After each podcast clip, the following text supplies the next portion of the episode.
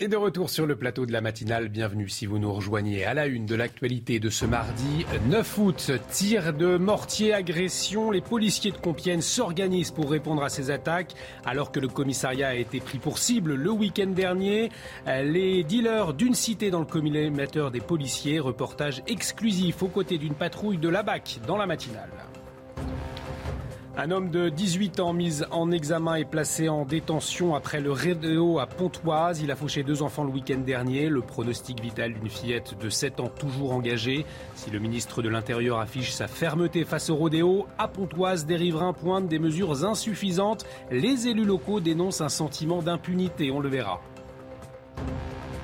En Seine-Saint-Denis, habitants et commerçants dénoncent l'inaction des autorités face au problème du crack. L'installation d'un camp pour accueillir les toxicomanes n'a rien changé. Les habitants doivent s'organiser pour éviter les vols et agressions. Les maires des communes concernées en appellent au gouvernement. Reportage édifiant dans un instant. Et puis les conséquences de la sécheresse qui touche le pays sans commune toujours privée d'eau potable et la police mobilisée pour éviter toute surconsommation. C'est le cas à dans le Var. reportage à suivre. Et on démarre avec les forces de l'ordre prises pour cible dans la nuit de dimanche à lundi. C'est le commissariat de Compiègne qui a été visé par des tirs de mortier, Elisa. Oui, ça s'est passé dans le quartier sensible hein, du Clos des Roses, connu euh, pour son trafic de stupéfiants. Nous nous sommes rendus aux côtés d'une patrouille de la BAC qui a été euh, organisée en réponse justement à cette attaque. L'objectif, eh bien, c'est de montrer euh, aux habitants euh, que les forces de l'ordre eh sont bien présentes pour les protéger. Reportage exclusif au plus près de ces policiers de la BAC. Il est signé Sacha Robin avec le récit de Clémence Barbier. Opération surveillance du quartier du Clos des Roses, situé à côté du commissariat de Compiègne. C'est quoi le but exactement là, de cette soirée bah, Vous montrer un petit peu notre force. Euh, voilà, dire ce qui s'est passé hier soir, euh, c'est pas, pas acceptable. 24 heures après les attaques contre le commissariat, les contrôles se multiplient dans ce quartier gangréné par le trafic de drogue. On va faire un petit tour dans le hall. Chaque recoin de l'immeuble est scruté. Cette nuit-là, plusieurs sachets de drogue sont saisis. C'est quoi exactement? C'est quoi? Que c'est de l'héros, ça. Non, non, c'est de la bœuf. C'est quoi ça Autour des immeubles, les policiers tombent aussi sur une arme de poing. H. En deux ans, 94 épisodes de violences urbaines ont été recensés à Compiègne, dont 90 au Clos des Roses. Face à la situation, les habitants sont désabusés. On montre à la population qu'ils ne sont pas abandonnés, Trois auteurs des violences de dimanche soir ont été interpellés et placés en garde à vue. Dans l'enquête sur le rodéo urbain de Pontoise, le jeune homme de 18 ans qui a reconnu avoir renversé et grièvement blessé avec une moto de crosse deux enfants dont une fillette au pronostic vital toujours engagé, a été mise en examen et écrouée. Oui, mis en examen pour euh, blessure involontaire ayant entraîné une incapacité totale de travail supérieure à trois mois, aggravée par euh, deux circonstances, le délit de fuite et le manquement à des obligations euh, de sécurité. Les précisions de notre spécialiste Sandra Buisson. Le suspect de 18 ans mis en examen est placé en détention provisoire. Les investigations vont se poursuivre dans le cadre d'une information judiciaire ouverte ce lundi sous l'autorité d'un juge d'instruction de Pontoise pour les blessures involontaires commises avec deux circonstances aggravantes dont le délit de fuite et qui ont notamment occasionné une ITT de plus de trois mois pour la fillette de 10 ans. Le jeune homme risque jusqu'à 7 ans de prison et 100 000 euros d'amende. Il était inconnu jusque-là euh, des services de police et s'est euh, présenté lui-même au commissariat le samedi, reconnaissant avoir renversé les deux enfants alors qu'il conduisait la veille une moto dans le quartier des Hauts de Marcouville à Pontoise. La fillette souffre d'un grave traumatisme crânien. Le garçon de 11 ans, lui, présente une fracture du tibia péroné et souffre d'une amnésie traumatique. Et en Grande-Bretagne, pour lutter contre les rodéos sauvages, les policiers utilisent une méthode particulièrement musclée. Elle s'appelle la méthode du tampon. Oui, les véhicules des forces de l'ordre tamponnent, hein, tout simplement. Les conducteurs de véhicules impliqués euh, dans des rodéos pour les stopper dans leur course. Écoutez les explications de cet ancien euh, commandant fonctionnel du SPHP, Pascal Bito Panelli. On appelle ça le contact tactique et c'est effectivement une configuration opérationnelle qui a été choisie par les Anglais parce qu'il y a une très grosse montée de la violence, notamment des vols à l'arraché par des, binômes sur des motos. Efficace euh, puisque 30% de baisse. Euh, au niveau opérationnel, je pense que c'est bien. Le seul souci que nous aurons, c'est que d'une part, il faudra former les pilotes, mm. policiers et gendarmes, mais c'est que par ailleurs, euh, les forces de police en ont sans doute envie, mais vont vouloir pour cela être protégées. Jérémy Stubbs, alors c'est vrai que cette technique britannique, euh, beaucoup en France la trouvent beaucoup trop dangereuse. Pour autant, est-ce qu'il faut revoir euh, les techniques de, force de l'ordre en France au vu de l'ampleur de, de, ce fléau des rodéos urbains?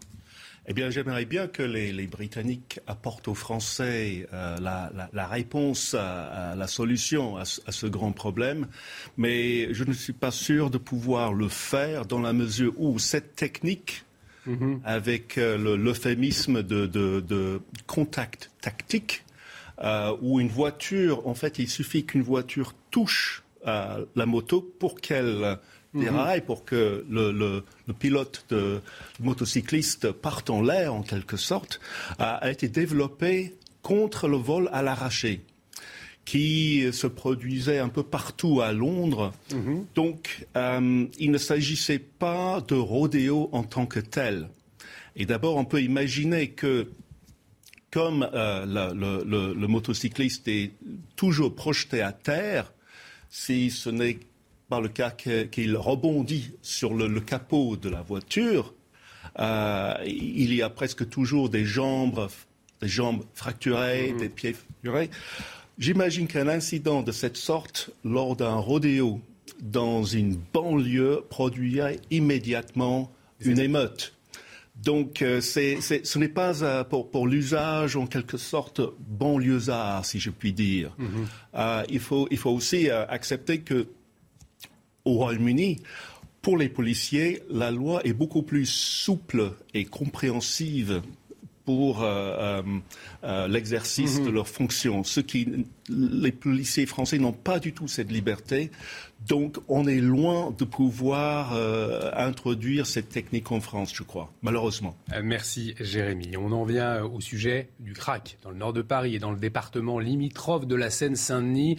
Nous avions fait un reportage il y a un an et nous sommes retournés sur place eh bien, pour voir comment la situation avait évolué, Elisa. Oui, après huit mois euh, d'installation, le camp de la porte de la Villette n'a pas changé euh, les choses. Les nuisances, elles sont toujours aussi nombreuses hein, pour les riverains et les commerçants n'en peuvent plus de subir quotidiennement les attaques des toxicomanes. Certains élaborent même des stratagèmes pour éviter les vols et les agressions. Reportage de Nicolas Winkler et d'Inès Alicane.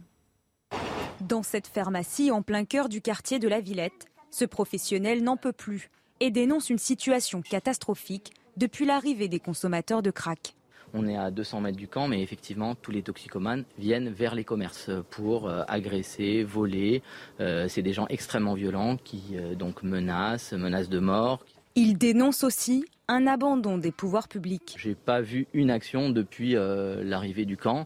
D'ailleurs, les pouvoirs publics ne gèrent pas ce camp, ce sont les dealers qui gèrent le camp. La situation inquiète aussi dans ce supermarché de Pantin qui a dû fermer l'une de ses entrées depuis un mois et demi. En cause, la sécurité des clients et du personnel n'est plus assurée. Et le directeur déplore une baisse de son chiffre d'affaires. 15% de chiffre d'affaires en moins, euh, une baisse aussi de la marge euh, puisque le vol a été multiplié par deux. Mon commerce a deux entrées, une entrée euh, de, chaque côté du quartier, et j'ai dû en fermer une, ainsi que fermer le parking, puisque ça générait beaucoup trop de difficultés pour filtrer on parle de filtration. Hein. Pourtant, je ne suis pas une boîte de nuit, je ne suis qu'un supermarché, mais je devais filtrer, je dois filtrer les, personnes qui rentrent dans le magasin pour éviter qu'il y ait trop de, drogués qui rentrent. Et j'ai dû fermer mon parking puisqu'il était devenu, euh, euh, devenu des toilettes publiques. De leur côté, les maires des quartiers touchés ne décolèrent pas et demandent l'organisation d'une conférence globale à la rentrée en présence des pouvoirs publics et des habitants. Oui, effectivement, un, gros dossier pour le nouveau préfet de police de Paris, Laurent Nunez. Oui, la, préfecture euh, qui, depuis son arrivée, a renforcé hein, les opérations euh, de police et la présence policière entre le square de la place Auguste Baron et Stalingrad pour soulager justement euh, les riverains. On l'a vu dans ce reportage, des nuisances subies et notamment la nuit. Allez, direction les États-Unis à présent. La Maison-Blanche qui a réagi à la décision de l'Indiana d'interdire l'avortement. Cet État américain a été le premier à voter une nouvelle loi depuis euh, la décision de la Cour suprême. Oui, la loi qui entrera en vigueur le 15 septembre. Hein, dans cet État de l'Indiana, elle interdit l'avortement à toutes les femmes, sauf en cas de viol, d'inceste ou si la vie de la mère est en danger. Écoutez euh, la réaction euh, de Kamala Harris, la vice-présidente des États-Unis, qui estime que la décision d'avorter ou non doit revenir à chaque femme concernée. La majorité des femmes qui seront touchées par cette décision ont entre 20 et 29 ans. Beaucoup d'entre elles sont à l'université ou vont y entrer. Nous devons faire confiance aux femmes américaines pour prendre les décisions les plus intimes pour elles. Ce n'est pas au gouvernement de choisir. Euh, toujours aux États-Unis, la résidence en Floride de Donald Trump a été perquisitionnée par le FBI. L'ancien président des États-Unis est lié à plusieurs affaires judiciaires, selon plusieurs médias américains.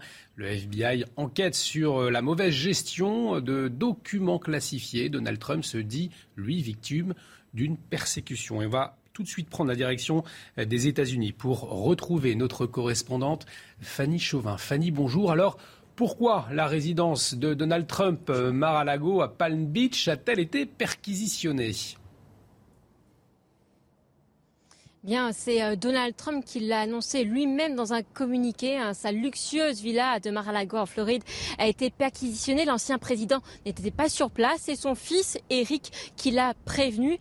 Une trentaine, plus d'une trentaine d'agents euh, fédéraux ont pénétré la, la, villa et ont même ouvert le coffre-fort de l'ancien président. Les agents hein, fédéraux euh, qui étaient à la recherche de documents classés secret défense, car cette perquisition elle intervient dans le cadre d'une enquête sur la potentielle mauvaise gestion euh, de documents euh, par euh, l'ancien président américain Donald Trump, qui est soupçonné d'avoir remporté des dossiers et des cartons classifiés après son départ de la Maison Blanche. Or, c'est illégal et passible de poursuites pénales. L'ancien président hein, qui dénonce une persécution politique de la part des démocrates qui voudraient l'empêcher de se présenter pour l'élection 2024. D'après un des sources proches de la Maison Blanche, Joe Biden n'était pas au courant de cette, perquisition chez son ancien rival. Merci Fanny pour ces euh, précisions. Fanny Chauvin en direct de New York. Et tout de suite, les sports. Et du euh, football avec le troisième tour préliminaire de la Ligue des Champions. C'est un match décisif pour Monaco, Elisa. Et oui, la suite de l'aventure en Ligue des Champions, eh bien, elle se joue euh, ce soir pour les Monégasques face au PSV à Eindhoven. La semaine dernière, les joueurs de la Principauté avaient fait match nul, hein, un partout. La confiance est de mise du côté de la SM. Philippe Clément l'a dit en conférence de presse. Ces joueurs sont mentalement prêts pour ce rendez-vous. Tête basse, regard vide sur le moment concentration, confiance. Maintenant. Pour moi, mentalement, nous sommes les favoris. Parce que je suis certain que physiquement, nous sommes meilleurs. Mais on doit prouver sur le terrain. Qui dit nul un partout à l'aller, dit défaite interdite au retour à Eindhoven. Un premier rendez-vous décisif dans la saison monégasque. En Ligue Europa l'an dernier, Monaco s'était imposé 2-1 sur la pelouse du PSV. Une autre époque, Surtout que sur le rocher, changement et jeunesse sont de mise. Alors un peu d'expérience ne fera pas de mal. We have to win and um, yeah, but it's not an advantage that we won last year. Il y a une semaine, l'ASM est montée en puissance au fil du match, autant dans le rythme que dans l'impact offensif. Mais il manquait quelque chose. Depuis la reprise, le club rappelle qu'il grandit d'année en année. Il est évident qu'après un barrage l'an dernier, une élimination au troisième tour préliminaire ferait tâche. La sécheresse, plusieurs communes françaises doivent restreindre leur consommation d'eau. On y revient dans un instant. On ira dans la commune de Seyan, dans le Var. Là-bas, un camion-citerne ravitaille la commune en eau potable. A tout de suite. De retour sur le plateau de la matinale, dans un instant, on part dans la commune de Seyan, c'est dans le Var, on va parler de la sécheresse, mais avant, c'est le rappel des titres avec vous, Elisa. Plusieurs tonnes d'oranges sont bloquées dans des ports européens et risquent d'être détruites. À l'origine de ce blocage, un conflit entre l'Afrique du Sud, deuxième exportateur mondial d'agrumes, et l'Union européenne. Cette dernière a mis en place de nouvelles règles phytosanitaires pour lutter contre la propagation d'un parasite africain. Les fruits doivent être maintenus à 2 degrés ou moins pendant 25 jours, des précautions jugées excessives par l'Afrique du Sud. Décision importante dans le dossier Sébastien Raoult, accusé de cybercriminalité contre des entreprises américaines. La Cour de cassation du Maroc est favorable à une extradition du Français vers les États-Unis. L'homme de 21 ans pourrait être jugé par un tribunal américain. S'il est reconnu coupable des faits qui lui sont reprochés, il risque jusqu'à 116 ans de prison. Et puis l'actrice australienne Olivia Newton-John est décédée euh, hier à l'âge de 73 ans. Celle qui avait euh, aussi la nationalité britannique se battait depuis 30 ans contre un cancer du sein. Elle a été rendue célèbre par son rôle de Sandy dans la comédie musicale Grease aux côtés de John Travolta. L'acteur a réagi au décès de sa partenaire dans le film. Et on en vient à la sécheresse. Je vous le disais, plusieurs communes françaises doivent restreindre leur consommation d'eau. C'est le cas euh, de Seyan. C'est une commune dans le Var. Là-bas, un camion-citerne ravitaille la commune en eau potable. Particuliers comme professionnels sont obligés de limiter leur usage de l'or bleu et pour éviter toute surconsommation, eh bien la police municipale veille, elle sillonne la ville et contrôle directement chez l'habitant. Reportage de Quentin Griebel et Thibault Marcheteau. Daniel est chauffeur de bus scolaire. Mais depuis début juillet, ce ne sont pas des enfants qu'il transporte, mais 7500 litres d'eau dans un camion-citerne. Pour c'est 8 ans, là, ils n'ont pas d'eau. Car dans le village, les deux forages utilisés habituellement sont à sec. Alors chaque jour, Daniel enchaîne les allers-retours entre une borne d'eau et ce réservoir qui alimente plusieurs centaines de foyers. Ben là, je raccorde à la pompe. Avec la sécheresse et l'absence totale de précipitations depuis l'hiver dernier, cette solution exceptionnelle devient presque la norme. La situation euh, devient de plus en plus complexe de jour en jour. Le maître mot euh, sur notre territoire, c'est euh, économiser l'eau et essayer de la partager. Et pour veiller à ce partage, la police municipale sillonne la commune. Accompagné d'un agent municipal, il vérifie la consommation des foyers et en cas d'excès, ils installent un réducteur de débit directement sur l'arrivée d'eau. Ça, c'est ce qu'on met pour, euh, pour réduire la, la consommation d'eau. Ça réduit bien, mais ça, ça, ils ont quand même de l'eau. Si la situation se poursuit, des mesures encore plus drastiques pourraient être prises par la commune. Parmi elles, la coupure de l'eau durant la nuit. Alors Jérémy, on, on, voit effectivement les conséquences de cette sécheresse. Le gouvernement a d'ailleurs mis en place une cellule de crise interministérielle. C'était le, le week-end dernier, les quelques jours. Euh, pour autant, est-ce que... Euh, il n'y a pas eu un manque d'anticipation puisque cette question du réchauffement climatique, on en parle depuis un bon moment. Oui, bien sûr, bien sûr. Le gouvernement n'a pas vraiment anticipé cette sécheresse, pas plus qu'il n'a anticipé, anticipé euh, la pandémie du Covid. Le rôle du gouvernement, d'un gouvernement aujourd'hui, c'est d'anticiper les crises. Et là, on voit qu'encore une fois, on réagit à une crise quand elle, quand elle s'installe. Donc, euh, euh, c'est très bien. Je, je, je, ne vois pas très bien euh, Elisabeth Borne faire une danse de la pluie, mmh. mais en ce moment, je ne vois pas ce qu'elle peut faire d'autres euh, en, en, termes réalistes. Et, effectivement, en tout cas, euh, en cette période de canicule, eh bien, nous nous sommes posé une question, Elisa, comment marche la climatisation des immeubles et des entreprises? Eh bien, pour y répondre ce matin, on vous emmène à Paris, hein, à 30 mètres sous terre, dans les entrailles de la capitale, un réseau de 90 km d'eau à 4 degrés permet de rafraîchir euh, toute la ville. Michel Chevalet nous explique comment fonctionne ce réseau de refroidissement souterrain. Allez, pour vous situer, regardez, vous connaissez ça, c'est le Grand Palais. Eh bien là, sous nos pieds, se trouve une usine étonnante qui fabrique de l'eau glacée. Ça y est, on y est. On est à 30 mètres sous terre. Et le bruit que vous entendez, c'est le bruit des compresseurs qui vont fabriquer le froid. Bon, alors, dans votre réfrigérateur, le compresseur, il tient dans la main. Là, regardez la taille. Il y en a un, deux, trois, quatre.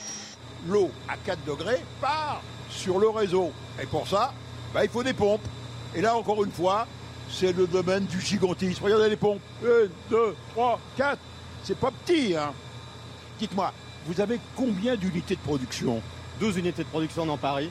Donc celle-ci, qui est une des plus grosses, qui fait 52 MW et qui irrigue la totalité du réseau de froid de la ville de Paris. Longueur du réseau Notre réseau fait à peu près 90 km. Donc vous avez compris, on envoie de l'eau glacée, vous l'avez vu, à 4 degrés dans tout le réseau. Là, elle va prendre des calories, elle va refroidir en quelque sorte avec les échangeurs, bah, les appartements, les immeubles, euh, les salles de spectacle, le musée du Louvre. Et puis l'eau, elle revient ici, mais elle est réchauffée de 10, 15 degrés. Et donc il y a des calories. Et bien les calories, il faut les évacuer. Les évacuer, bah, comment? Eh ben voilà, on va se servir de l'eau de la Seine pour évacuer les calories. Et avec euh, ce qui se passe au point de vue du climat, j'ai l'impression qu'ils vont avoir beaucoup, beaucoup de succès dans l'avenir. Vous connaissiez, Jérémy, euh, cette façon de refroidir les immeubles parisiens? Euh, absolument pas. Et, euh, mais ça, ça, me rappelle que euh, avant la Première Guerre mondiale, mm. tous les, toutes les horloges de Paris euh, fonctionnaient sur le même système euh, d'air comprimé et que lors de l'inondation de 1910, on aurait besoin d'une inondation aujourd'hui. Toutes les horloges se sont arrêtées par parce que l'inondation a mm. Euh, euh, fait arrêter la, le, le, système d'air euh, comprimé. Donc, euh, mais bon, c'est très bien jusqu'au prochain désastre. Ne parlez pas de malheur, hein. pas tout de suite en tout cas. Allez, on, en vient à ces nouvelles du, du beluga coincé dans la Seine depuis bientôt une semaine et les autorités privilégient maintenant une extraction de l'animal vers la mer pour le sauver. C'est bien cela, Elisa Oui, ça va mieux pour le, beluga. Euh, l'euthanasie avait un temps été envisagée. Hein. On vous le rappelle, l'état de santé de ce cétacé de 800 kilos s'est légèrement amélioré, hein. même si euh, l'animal euh, ne semble toujours pas s'alimenter. Les scientifiques pensaient qu'il était trop faible hein, pour être ramené vers la mer et finalement, eh l'opération devrait être possible. Écoutez Isabelle Dorlia-Pouzet, c'est la secrétaire générale de la préfecture de l'Eure. C'est un sujet qu'on avait plutôt exclu jusqu'à présent. Euh, parce que euh, euh, l'animal nous semblait beaucoup trop fragile pour pouvoir supporter cela. donc c'est vraiment le, conseil, si j'ose dire, hein, le conseil des scientifiques qui nous accompagnent, vétérinaires, associations de la faune sauvage, protection de la faune sauvage et chercheurs, qui se disent que dans l'intérêt de, ce beluga, ça peut se tenter. donc nous y travaillons ardemment. Allez, vous restez avec nous dans, un instant, juste après la, pause. Une bonne nouvelle, Reda. Oui, une bonne nouvelle pour le pouvoir d'achat des Français, parce que ça y est, ça baisse enfin à la pompe. Et je vais vous expliquer pourquoi. Tous les chiffres dans un instant. Vous restez avec nous. On marque une pause. À tout de suite dans la matinale sur CNews. De retour sur le plateau de la matinale, bienvenue si vous nous rejoignez. Nous sommes toujours avec Elisa Lukavski, avec Jérémy Stubbs et Reda Emrabit. Et la parole justement à vous tout de suite. Ce matin, on va parler d'une bonne nouvelle. Et c'est pas souvent euh, que ça arrive alors en matière de pouvoir d'achat. Et oui, ça baisse à la pompe. Alors c'est une phrase qu'on n'a pas entendue depuis très très longtemps, mais pourtant c'est le cas, c'est le constat du ministère de la Transition écologique. La preuve, regardez, avec ces chiffres, entre le 29 juillet et le 5 août dernier, vous le constatez eh bien, on est passé de 1,87 euros à 1,83 euros pour un litre de gasoil, 4 centimes en moins. C'est assez euh, significatif et c'est valable absolument partout pour les différents types d'essence. Si on parle du samplon 95, ça a baissé de 1 centime. Si on parle du samplon 98, ça a baissé de 5 centimes. En réalité, c'est une tendance de fond puisque depuis euh, la mi-juin, le litre de gazole est passé eh bien, de 2,07 euros à 1,87 euros, baisse de 20 centimes en moyenne. Ça y est, on s'écarte peu à peu de la fameuse barre symbolique des 2 euros. Et c'est vrai que ça fait du bien. Mais pourquoi une baisse finalement, Reda? Alors, Il y a d'abord la conjoncture internationale avec euh, le cours du pétrole, le cours du barrique du pétrole qui a petit à petit euh, baissé, passant de 136 dollars au mois de mai dernier à aujourd'hui 96 dollars. Et puis évidemment, les mesures incitatives gouvernementales avec euh, le fameux projet de loi de finances rectificatif de 2022 et qui a permis l'augmentation de la ristourne de 18 centimes pour le carburant. Ça va passer en septembre à 30 centimes. On en a beaucoup parlé de ce projet de loi qui a été voté mmh. euh, au forceps à l'époque. Et puis certaines entreprises, comme Total par exemple, ont-elles aussi promis euh, des baisses mmh. concernant euh, le carburant. Le but pour le ministre de l'économie Bruno Le Maire, c'est de faire passer à terme un prix aux alentours des 1,50€ le litre. On sait, la bataille du pouvoir d'achat, ça fait longtemps qu'elle est menée, aussi bien sur le front de la consommation que sur le front de l'essence pour le gouvernement. Effectivement, c'est très clair, Reda. Jérémy Stubbs, est-ce que cette baisse des prix, notamment de l'essence. C'est momentané, ça peut encore baisser, ça peut encore remonter. Il y a encore une incertitude hein, finalement. Oui, je pense que le gouvernement a, l'intention que, ça baisse parce que l'objectif du gouvernement à long terme, c'est ce qu'on appelle l'achat de la paix sociale. Parce qu'on sait qu'en en, France, quand, le prix de, l'essence, le prix du, carburant flambe, les, rues euh, des, villes de, France flambent aussi. On se souvient des gilets jaunes. exactement. C'est un objectif majeur en ce moment pour le gouvernement de faire baisser le prix du carburant euh, en attendant exactement les événements de l'automne. Merci euh, Jérémy. Et tout de suite, vous allez peut-être aller à la plage aujourd'hui si vous êtes en vacances sur la côte. Alors écoutez, regardez, c'est la météo des plages et la météo tout de suite. Un temps largement ensoleillé est attendu ce matin sur l'ensemble du territoire avec toutefois de légers nuages passagers dans le sud-ouest. Dans l'après-midi, le soleil sera lui aussi majoritairement présent. L'instabilité restera limitée au relief où des averses orageuses sont attendues sur les crêtes pyrénéennes, dans les Alpes du Sud et le relief corse. Des vents de 50 à 60 km heure souffleront par ailleurs dans le nord-ouest du pays. Les températures, elles, seront élevées dès le matin dans le sud de la France avec une maximale de 23 degrés à Nice. Les températures seront en revanche plus fraîches dans le massif central avec 11 degrés attendus du côté de Clermont-Ferrand. Dans l'après-midi, le mercure va fortement grimper sur l'ensemble du territoire, particulièrement dans le sud-ouest, où 37 degrés sont prévus à Bordeaux. Dans le nord, un peu plus de fraîcheur, avec 26 degrés du côté. De retour sur le plateau de la matinale, bienvenue si vous nous rejoignez. Nous sommes toujours avec Elisa Lukavski, Jérémy Stubb, Reda Emrabit pour vous livrer l'actualité, décrypter l'actualité de ce mardi 9 août. Et à la une, justement, la suite de notre série de reportages à Marseille. Nos équipes sont retournées dans la cité Calisté, toujours en proie au trafic de drogue. Si les squatteurs qui semaient la terreur ont été évacués, la situation reste compliquée dans le quartier. Reportage dans un instant. Le ministre de l'Intérieur affiche sa fermeté face aux rodéos urbains. Il promet plus de contrôle après le drame à Pontoise ce week-end. Deux enfants ont été fauchés par un homme de 18 ans, mis en examen et placé en détention. Mais des riverains parlent de mesures insuffisantes. Les élus locaux dénoncent un sentiment d'impunité, on va le voir. En pleine crise de l'hôpital, la mobilisation des pharmacies pour soulager les urgences et les médecins. Depuis un mois, en Bretagne, les pharmaciens réquisitionnés pour la bobologie, une mesure qui doit durer jusqu'à l'automne. Alors pour quel résultat? Réponse tout de suite à Redon.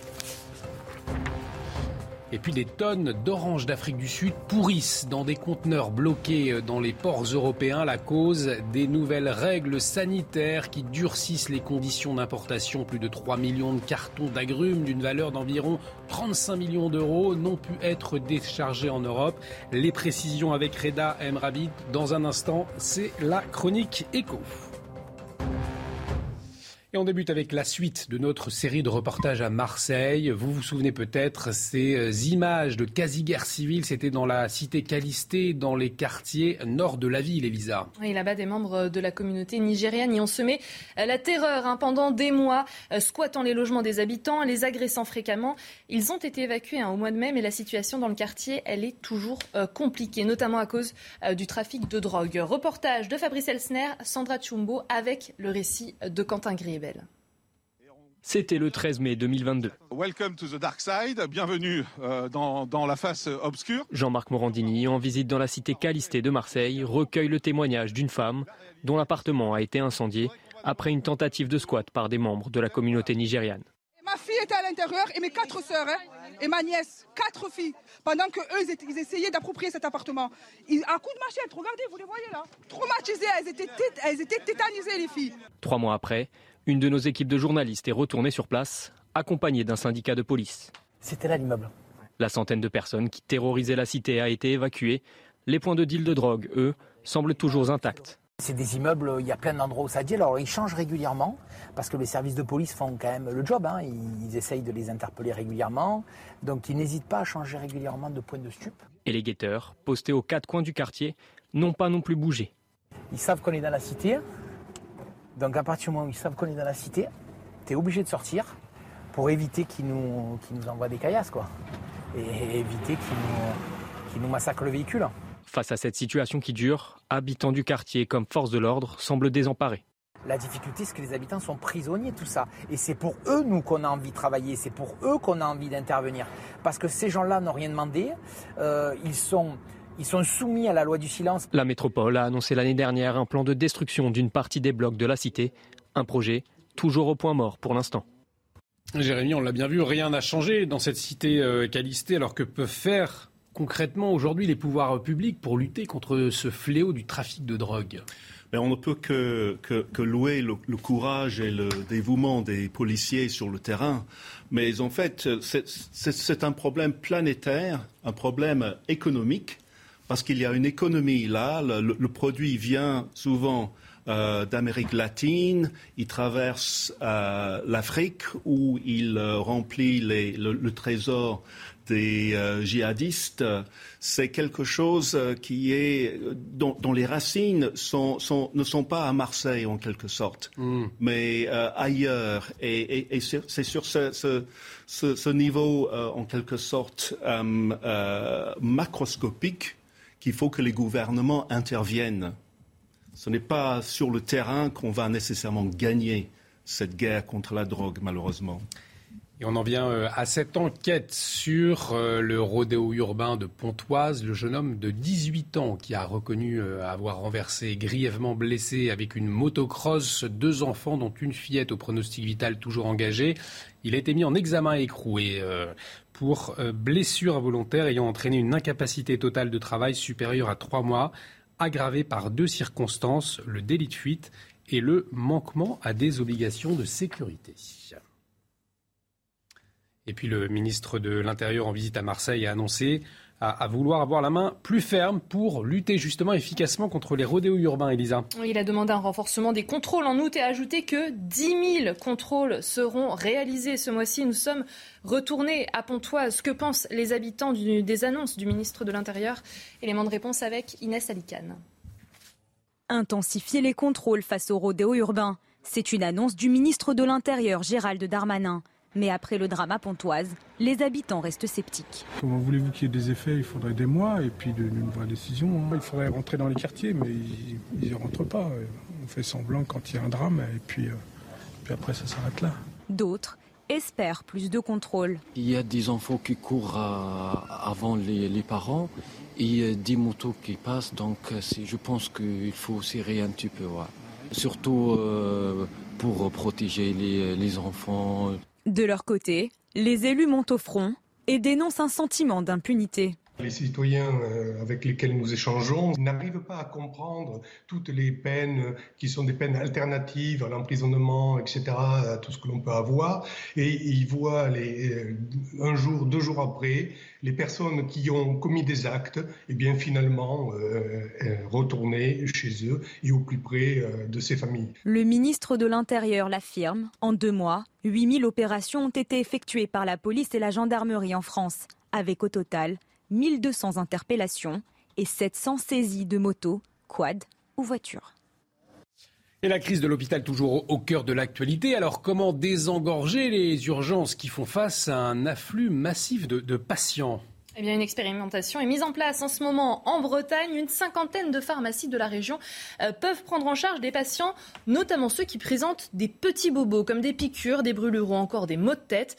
Reportage dans le Morbihan signé Michael Chailloux.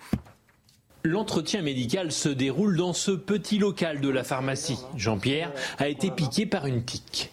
L'auréole peut, apparaître et bouger sur, euh, sur un mois après la piqûre. Hein. Ah oui, quand même. Piqûre, brûlure, maux de tête, rhinite, diarrhée, en tout 13 petits maux du quotidien sont pris en charge directement par la cinquantaine de pharmaciens bretons qui participent à l'expérimentation.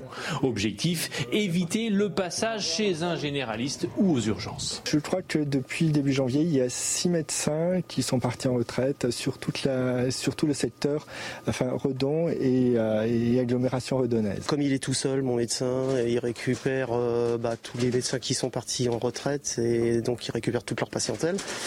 Et résultat, il est débordé le pauvre homme. Deux fois sur dix, l'entretien médical débouche sur une consultation chez un généraliste.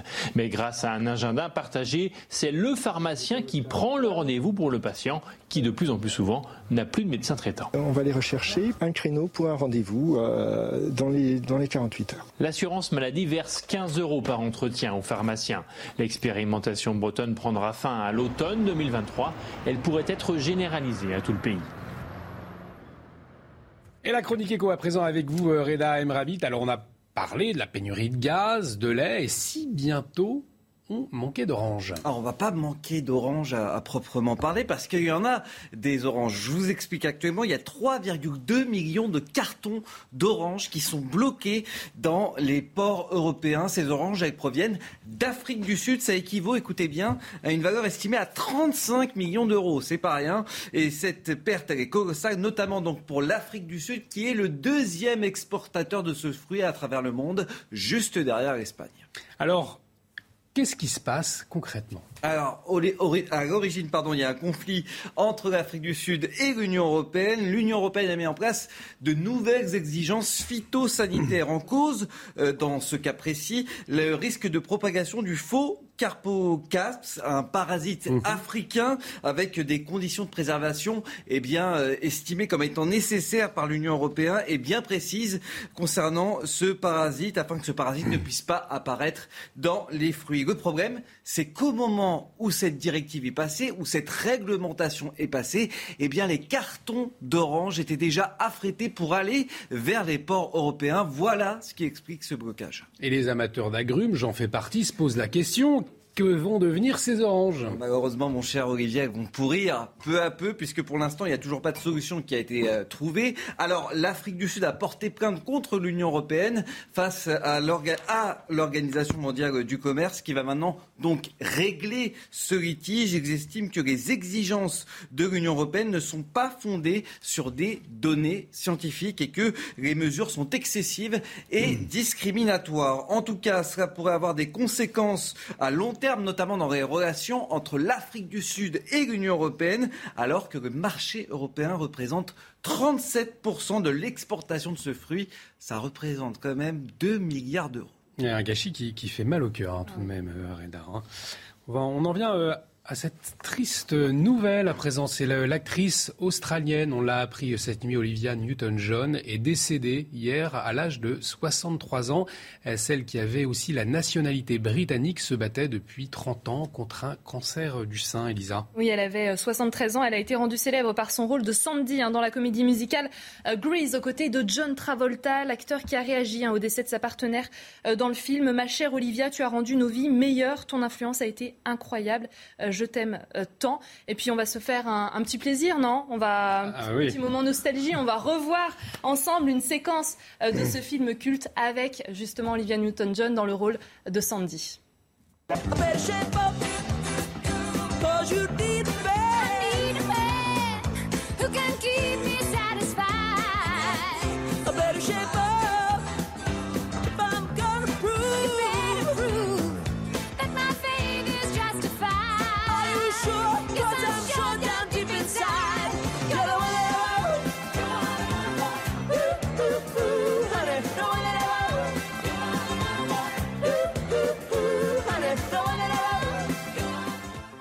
Et c'est vrai qu'on a envie de siffloter ce, tube, Jérémy, c'est une page qui se tourne.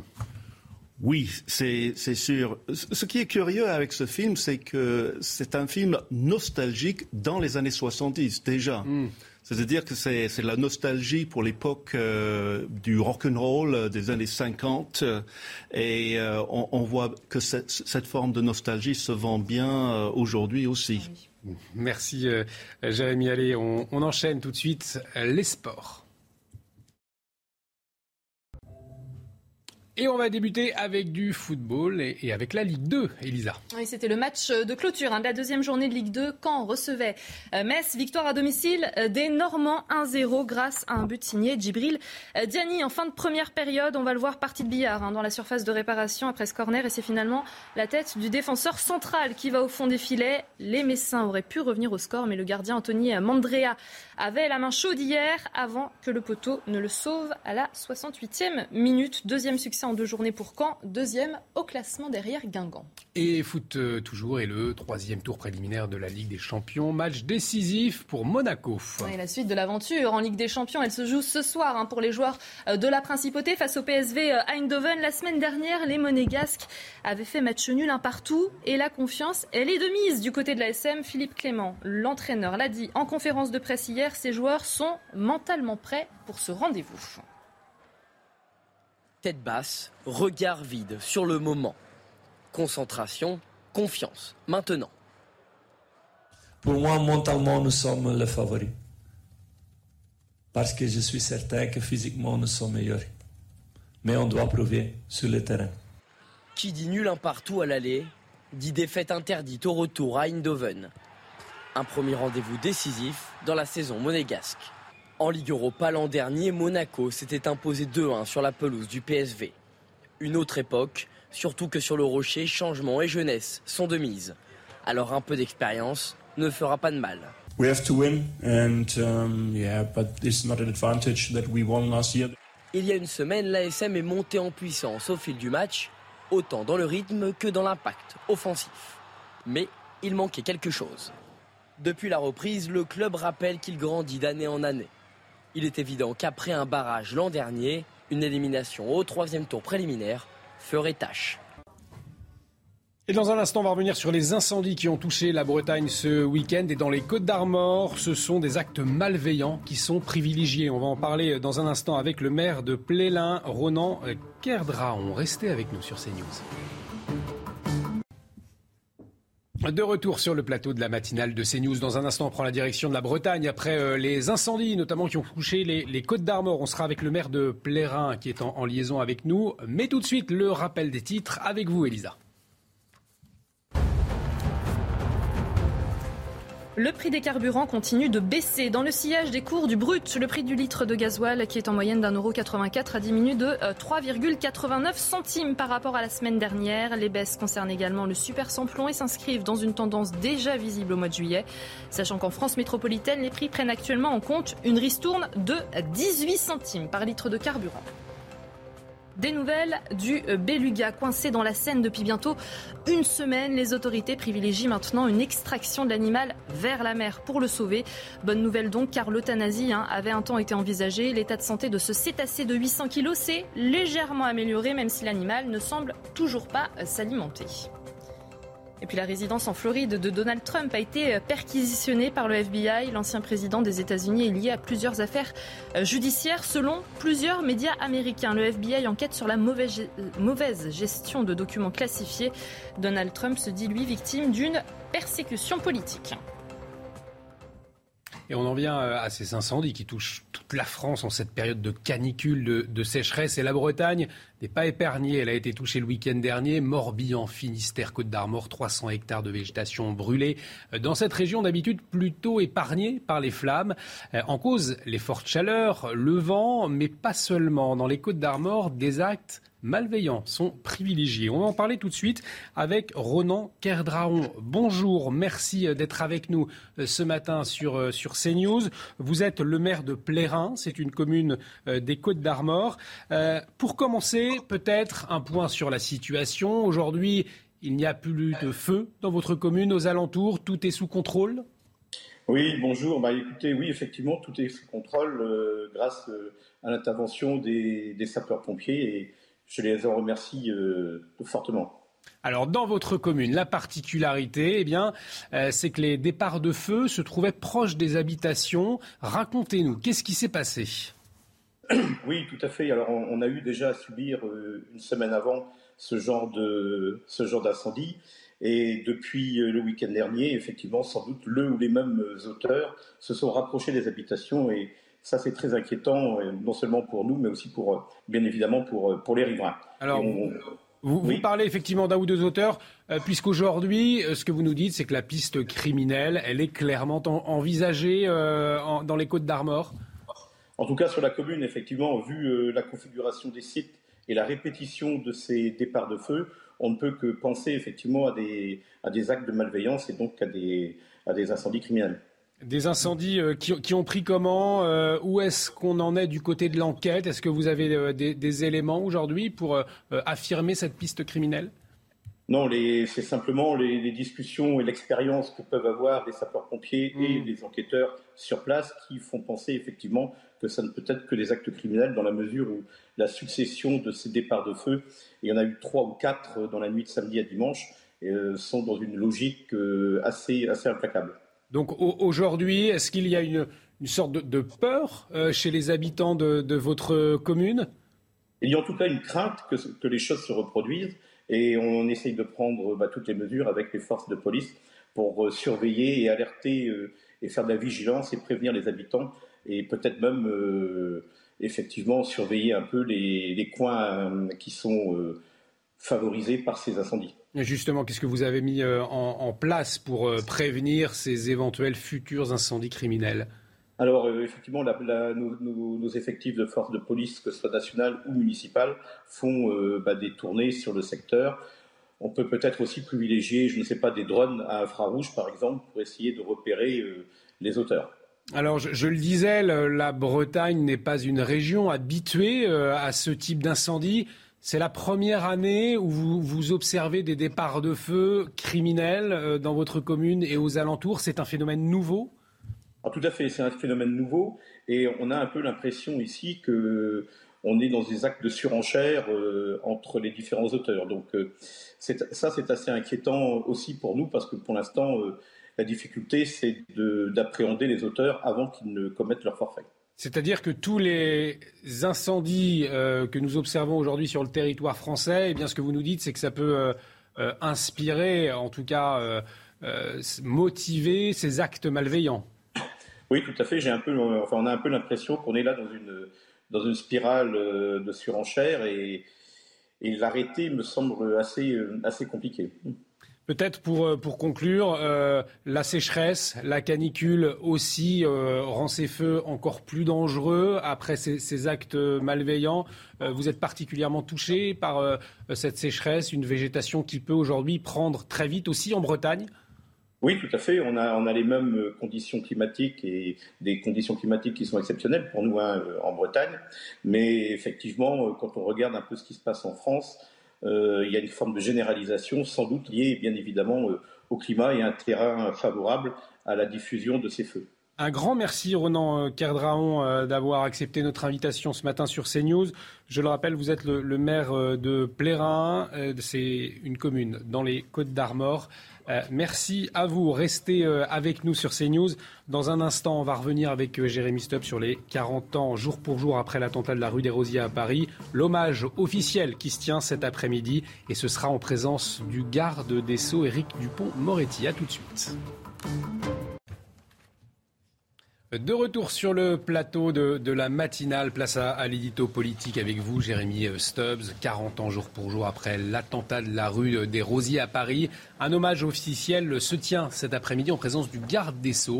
Le 9 août 1982, un groupe terroriste faisait six morts et 22 blessés en plein cœur du quartier juif de Paris. Mais aujourd'hui, toujours pas de procès. Il a fallu attendre 2020 pour qu'un premier suspect soit placé en détention provisoire. Jérémy, un, hommage officiel 40 ans plus tard. Pourquoi autant de temps? Eh oui, c'est une, triste affaire, une triste affaire parce que l'attentat de la rue des Rosiers est un des événements marquants, on peut dire, de l'histoire du terrorisme en France et dans le monde. Comme on vient de l'entendre, il a eu lieu le, 9 août 1982 au restaurant juif de Joe Goldenberg au cœur du Marais, au coin de la rue des Rosiers mm. et de la rue Ferdinand Duval. Et c'est précisément là que le, hommage national va avoir lieu. Euh, à 13h15, euh, peut-être cinq individus, les témoignages ne sont pas concordants, descendent d'une voiture, lancent une grenade, pénètrent dans le restaurant armé de euh, pistolets euh, mitrailleuses, mitraillent les personnes à l'intérieur et en sortent, après avoir jeté une deuxième grenade, en tirant dans, dans la foule. C'est une technique qu'on appelle hit and run, euh, tirer et courir. et ces individus n'ont jamais été arrêtés, ou pas encore. Et c'est ça ce qu'on attend aujourd'hui. Parce que cette affaire ressemble étrangement à une autre triste affaire qui est l'attentat de la rue de Copernic, hmm. deux ans plus tôt, également une attaque antisémite. On attaque des gens uniquement pour leur appartenance ethnique supposée. Euh, là, c'est la synagogue de, la rue de Copernic qui euh, est attaquée à, la bombe. Et dans les deux cas, euh, de fausses pistes euh, focalisent l'attention des autorités pendant longtemps. Et, ça, ressemble, surtout dans, le cas de l'attentat de, la rue des Rosiers, à une sorte de roman noir particulièrement obscur, où il y aurait, par exemple, une fausse piste de terroristes irlandais euh, logeant près de Vincennes, qui sont suspectés pendant un certain temps. Euh, ce n'est pas vraiment à la gloire des, enquêteurs français à l'époque. Donc ce n'est qu'en 2015 qu'on retrouve quatre suspects, quatre suspects pour cet euh, attentat qui appartiennent tous euh, au, euh, Conseil Fatah révolutionnaire. C'est un, groupe fondé en, 1974 euh, et qui a fait plus de 250 morts autour du monde par des attentats à Rome, en Grèce, etc. Et donc, la rue des Rosiers est un élément dans cet ensemble, mais on attend toujours que la lumière soit faite là-dessus et dans de pareils cas, l'action de la justice ne doit jamais s'éteindre. Et justement, on va en parler, Jérémy Stubbs, avec vous euh, à 7h10, mais également avec Maître Jakubowicz, l'un des, avocats des familles de victimes, euh, qui sera euh, avec nous, je vous le disais, à 7h10. restez avec nous, on marque une pause et dans un instant, le, retour de la matinale. En 1985, le groupe Gold obtient son premier grand succès avec le 45 tours, Plus près des étoiles. Une incroyable chanson en hommage aux Boat People et qui reste classée 24 semaines au top 50. Alors après cet immense succès vendu à plus de 900 000 exemplaires, Gold sort au mois de décembre 1985 un nouveau titre intitulé Capitaine abandonné. Émile Vandelmer et Bernard Mazorik ont signé la mélodie aux accents très new wave de l'époque. Alors pour le texte, c'est Jackie Cardona qui a écrit des paroles en pensant aux aventuriers de l'extrême qui le fascinent, comme le surfeur Arnaud de René, disparu en mer de Chine un an plus tôt, mais aussi à l'animateur Philippe de Dieu-le-Veut, le célèbre présentateur de l'émission d'aventure La chasse au trésor, disparu au Zaïre au mois d'août 1985.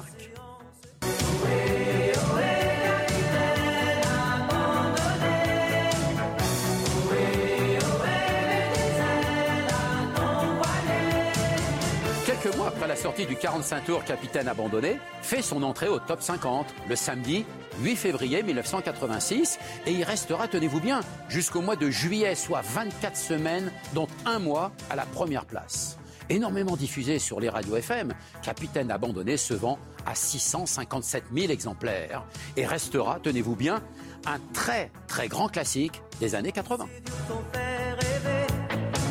Un temps largement ensoleillé est attendu ce matin sur l'ensemble du territoire avec toutefois de légers nuages passagers dans le sud-ouest. Dans l'après-midi, le soleil sera lui aussi majoritairement présent. L'instabilité restera limitée au relief où des averses orageuses sont attendues sur les crêtes pyrénéennes, dans les Alpes du Sud et le relief corse. Des vents de 50 à 60 km heure souffleront par ailleurs dans le nord-ouest du pays. Les températures, seront élevées dès le matin dans le sud de la France avec une maximale de 23 degrés à Nice. Les températures seront en revanche plus fraîches dans le massif central avec 11 degrés attendus du côté de Clermont-Ferrand. Dans l'après-midi, le mercure va fortement grimper sur l'ensemble du territoire, particulièrement dans le sud-ouest, où 37 degrés sont prévus à Bordeaux. Dans le nord, un peu plus de fraîcheur, avec 26 degrés du côté. Ouais. De retour sur le plateau de la matinale, bienvenue si vous nous rejoignez sur CNews autour de ce plateau. Elisa Lukavski, Jérémy Stubb, Reda euh, M. Rabbit. Les actualités euh, de ce mardi 9 août. À la une, Un homme de 18 ans mis en examen et placé en détention après le rodéo à Pontoise. Il a fauché deux enfants le week-end dernier. Le pronostic vital, une fillette de 7 ans toujours engagée. Si le ministre de l'Intérieur affiche sa fermeté face au rodéo à Pontoise, des riverains pointent des mesures insuffisantes. On le verra. En Seine-Saint-Denis, habitants et commerçants dénoncent l'inaction des autorités face au problème du crack. L'installation d'un camp pour accueillir les toxicomanes n'a rien changé.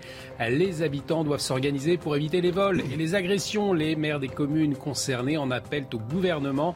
Reportage édifiant dans un instant. Et puis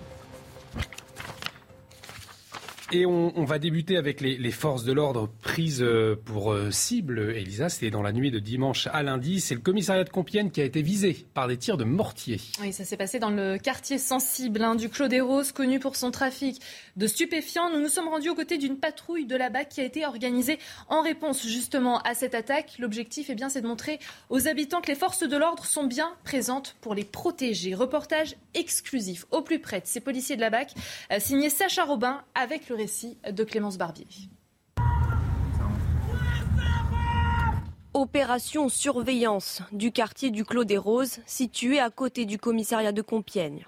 C'est quoi le but exactement là, de cette soirée bah, Vous montrer un petit peu notre force. Euh, voilà, dire ce qui s'est passé hier soir, hein, c'est pas, pas acceptable.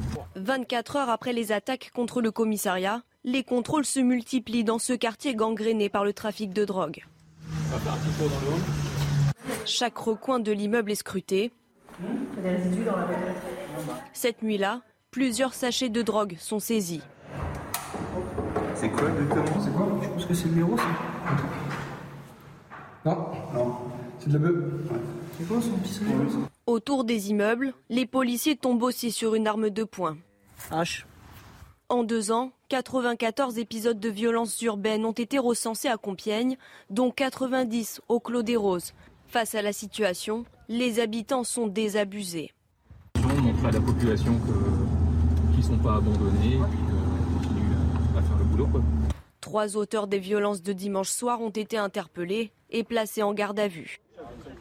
Et dans l'enquête sur le rodéo urbain de Pontoise, le jeune homme de 18 ans qui a reconnu avoir renversé et grièvement blessé euh, avec une motocross deux enfants dont une fillette au pronostic vital toujours engagé a été mis en examen et écroué, Elisa. Oui, mais en examen pour blessure involontaire ayant entraîné une incapacité euh, totale de travail supérieure à trois mois aggravée par deux circonstances, le délit de fuite et le manquement à des obligations de sécurité. Les précisions de notre journaliste police-justice, Sandra Buisson.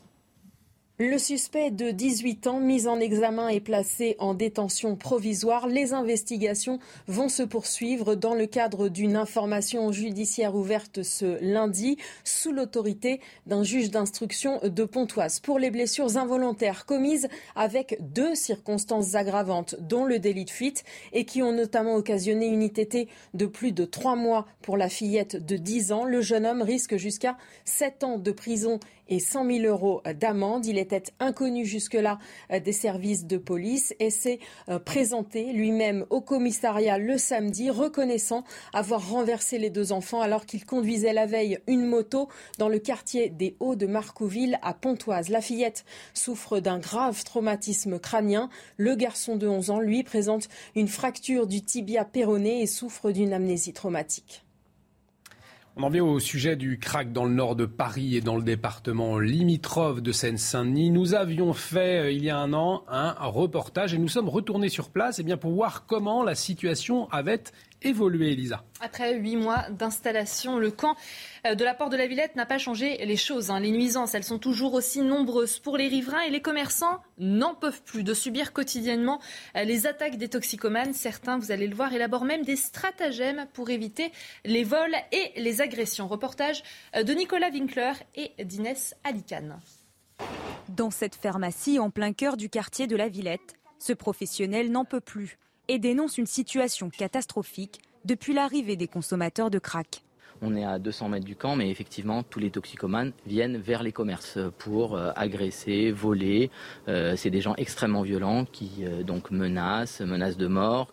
Il dénonce aussi un abandon des pouvoirs publics. J'ai pas vu une action depuis euh, l'arrivée du camp. Euh, d'ailleurs, les pouvoirs publics ne gèrent pas ce camp, ce sont les dealers qui gèrent le camp. La situation inquiète aussi dans ce supermarché de Pantin, qui a dû fermer l'une de ses entrées depuis un mois et demi. En cause, la sécurité des clients et du personnel n'est plus assurée. Et le directeur déplore une baisse de son chiffre d'affaires. 15% de chiffre d'affaires en moins, euh, une baisse aussi de la marge euh, puisque le vol a été multiplié par deux. Mon commerce a deux entrées, une entrée euh, de, chaque côté du quartier, et j'ai dû en fermer une, ainsi que fermer le parking, puisque ça générait beaucoup trop de, difficultés pour filtrer. Oui, on parle de filtration. Hein. Pourtant, je ne suis pas une boîte de nuit, je ne suis qu'un supermarché, mais je devais filtrer, je dois filtrer les, personnes qui rentrent dans le magasin pour éviter qu'il y ait trop de, drogués qui rentrent. Et j'ai dû fermer mon parking puisqu'il était devenu, c'était devenu des toilettes publiques. De leur côté, les maires des quartiers touchés ne décolèrent pas et demandent l'organisation d'une conférence globale à la rentrée en présence des pouvoirs publics et des habitants. Et en tout cas, Elisa, c'est un, vrai défi hein, pour le nouveau préfet de police de Paris, Laurent Nunez. Hein. Oui, Laurent Nunez qui renforce hein, les opérations de police depuis son arrivée, le nouveau préfet de police de Paris, mais plus d'effectifs entre le square de la place Auguste Baron et euh, Stalingrad. Le but, soulager les riverains qui n'en peuvent plus des nuisances. On l'a vu euh, dans le reportage à l'instant. Et on prend la direction des États-Unis à présent, où la résidence en Floride de Donald Trump a été perquisitionnée par le FBI. L'ancien président des États-Unis est lié à plusieurs affaires judiciaires et selon plusieurs médias américains, le FBI enquête sur la mauvaise gestion de documentaires classifiés. Donald Trump qui se dit, lui, victime d'une perquisition euh, politique. Tout de suite, les sports. Du football avec le troisième tour préliminaire de la Ligue des Champions et c'est un match décisif pour Monaco. Et oui, l'avenir euh, en Ligue des Champions, ça se joue ce soir pour les Monégasques euh, face aux Néerlandais du PSV euh, Eindhoven la semaine dernière. Les joueurs de l'ASM avaient fait match nul un partout et la confiance, elle est de mise du côté de Monaco. Philippe Clément, l'entraîneur belge, l'a dit en conférence de presse, ces joueurs sont mentalement prêts pour ce rendez-vous tête basse, regard vide sur le moment. Concentration, confiance. Maintenant. Pour moi, mentalement, nous sommes les favoris. Parce que je suis certain que physiquement, nous sommes meilleurs. Mais on doit prouver sur le terrain. Qui dit nul un partout à l'aller, dit défaite interdite au retour à Eindhoven. Un premier rendez-vous décisif dans la saison monégasque. En Ligue Europa l'an dernier, Monaco s'était imposé 2-1 sur la pelouse du PSV. Une autre époque, surtout que sur le rocher, changement et jeunesse sont de mise. Alors un peu d'expérience ne fera pas de mal. We have to win and um, yeah, but it's not an advantage that we won last year. Il y a une semaine, l'ASM est montée en puissance au fil du match, autant dans le rythme que dans l'impact offensif. Mais il manquait quelque chose. Depuis la reprise, le club rappelle qu'il grandit d'année en année. Il est évident qu'après un barrage l'an dernier, une élimination au troisième tour préliminaire ferait tâche. Et j'ai oublié de préciser, mais ce match, il sera à suivre ce soir à 20h30 sur Canal+. C'est important. On a des supporters de l'ASM dans l'équipe. Effectivement, effectivement, Elisa. Euh, on marque une, toute petite pause. Vous restez avec nous puisqu'on on va euh, recevoir dans un instant Alain Jakubowicz, avocat de la famille de Georges Demeter. C'est l'une des victimes de l'attentat de la rue des Rosiers, 40 ans jour pour euh, jour euh, après cet intota. Un hommage est rendu aujourd'hui aux victimes et c'est en, présence du ministre de la Justice, Éric Dupont-Moretti. Je vous le rappelle, l'attentat a été très vite imputé au groupe d'Abu Nidal, des membres du Fatah Conseil révolutionnaire euh, palestinien, mais il a fallu attendre 2020 pour qu'un premier suspect ne soit placé en détention provisoire. Beaucoup de questions. Euh, donc, on va en, parler avec euh, Alain Jakubowicz euh, tout de suite, avocat de la famille de Georges de Mettler. Je le disais, l'une des victimes de l'attentat et avocat de la LICRA. Bonjour. merci d'être avec nous. On vous retrouve dans un instant, maître Alain Jakubowicz. Reste avec nous. Et de retour euh, sur le plateau de la matinale, bienvenue sur CNews si vous nous rejoignez. Dans un instant, on va parler de cet hommage officiel cet après-midi, 40 ans jour pour jour après euh, l'attentat de la rue euh, des Rosiers. Maître Alain Jakubowicz, avocat d'une famille de victimes, sera avec nous. Mais tout de suite, le rappel des titres et c'est avec vous Elisa. Plusieurs tonnes d'oranges sont bloquées dans des ports européens et risquent d'être détruites. À l'origine de ce blocage, un conflit entre l'Afrique du Sud, deuxième exportateur mondial d'agrumes, et l'Union européenne. Cette dernière a mis en place de nouvelles règles phytosanitaires pour lutter contre la propagation d'un parasite africain. Les fruits doivent être maintenus à 2 degrés ou moins pendant 25 jours, des précautions jugées excessives par l'Afrique du Sud. Décision importante dans le dossier Sébastien Raoult. Il est accusé de cybercriminalité contre des entreprises américaines. La Cour de cassation du Maroc est favorable à une extradition du Français vers les États-Unis. L'homme de 21 ans pourrait être jugé par un tribunal américain. S'il est reconnu coupable des faits qui lui sont reprochés, il risque jusqu'à 116 ans de prison. Et puis l'actrice australienne Olivia Newton-John est décédée hier à l'âge de 73 ans. Celle qui avait aussi la nationalité britannique se battait depuis 30 ans contre un cancer du sein. Elle a été rendue célèbre par son rôle de Sandy dans la comédie musicale Grease aux côtés de John Travolta, l'acteur qui a réagi au décès de sa partenaire dans le film qui s'est dit très attristé. Le 9 août 1982, un groupe terroriste faisait 6 morts, 22 blessés rue des Rosiers en plein cœur du quartier juif de Paris. 40 ans plus tard, jour pour jour, après cet attentat, un hommage est rendu aujourd'hui aux victimes en présence du ministre de la Justice, Éric Dupont-Moretti. L'attentat a très vite été imputé euh, au groupe d'Abou Nidal, des membres du Fatah Conseil révolutionnaire palestinien mais il a fallu attendre 2020 pour qu'un premier suspect euh, ne soit placé en détention provisoire. Pour en parler, Alain Jakubowicz, avocat de la famille de Georges Demeter, l'une des victimes de l'attentat et de la LICRA, est avec nous. Maître euh, Jakubowicz, merci euh, d'être en liaison avec nous ce matin. Merci à vous. 40 ans plus tard, les victimes, leurs familles attendent toujours des réponses. On a le sentiment que la justice a du mal à faire son travail aujourd'hui. Pour quelles raisons Pourquoi autant de temps? Bien sûr que la justice a du mal à faire son travail. C'est une affaire qui a 40 ans, mais la justice n'a jamais rien lâché. Jamais. Comme vous le rappeliez, l'instruction euh, se poursuit depuis 40 euh, ans. On a identifié, ou en tout cas on pense avoir identifié euh, certains auteurs ou les auteurs de cet attentat. Des mandats d'arrêt ont été délivrés. Un homme, comme vous le rappeliez, a pu être arrêté en Norvège et extradé non sans difficulté. Il est aujourd'hui mis en examen et il est détenu à Paris. Trois autres ont également été identifiés. Des mandats d'arrêt ont été délivrés, mais deux se trouvent en Jordanie et la Jordanie refuse de les extrader. Un troisième se trouve euh, sur territoire palestinien et l'autorité palestinienne refuse de l'extrader également. Voilà les raisons de la lenteur de la justice. Mais aujourd'hui, on pense qu'il est raisonnable qu'un procès se tienne au moins avec celui qui se trouve sur le territoire national, qui a été mis en examen et qui se trouve écroué en France. Alors justement, pour, les, victimes, pour leurs familles, pour aller au plus vite, est-ce que vous attendez une attitude diplomatique de, la France, une attitude particulière? C'est vrai qu'on aimerait une politique plus proactive parce qu'il y a évidemment la dimension judiciaire et moi je veux rendre hommage à euh, l'autorité judiciaire qui n'a rien lâché depuis 40 ans, qui a toujours interrompu la prescription et la procédure est toujours en cours et l'acharnement, je dirais, de, de la justice et des juges d'instruction qui se sont succédés pour que ce procès se tienne et que la vérité soit faite. Mais c'est vrai que dans une affaire de cette nature, la dimension diplomatique est essentielle. Moi, je voudrais simplement rappeler, sans faire de mauvais procès d'intention, mhm. que Monsieur le Président de la République, Emmanuel Macron, a reçu le 20 juillet, c'est-à-dire très récemment, le président de l'autorité palestinienne, M. Euh, euh, Mahmoud Abbas, à Paris, à l'Élysée. Et il se trouve que, hasard de calendrier, ça se passait trois jours après le discours remarquable du président de la République à Pithiviers, disant l'importance de la lutte contre l'antisémitisme. Eh bien, cet attentat est un attentat antisémite. Mmh. C'est un attentat terroriste antisémite. Et j'aimerais savoir si le président de la République française s'est entretenu ce, ce point avec euh, son homologue de l'autorité palestinienne, car un mandat d'arrêt a été délivré par la justice française, et je pense que, nonobstant bien sûr la séparation des pouvoirs, il appartient au président de la République de faire tout ce qui est possible au plan diplomatique pour obtenir cette extradition.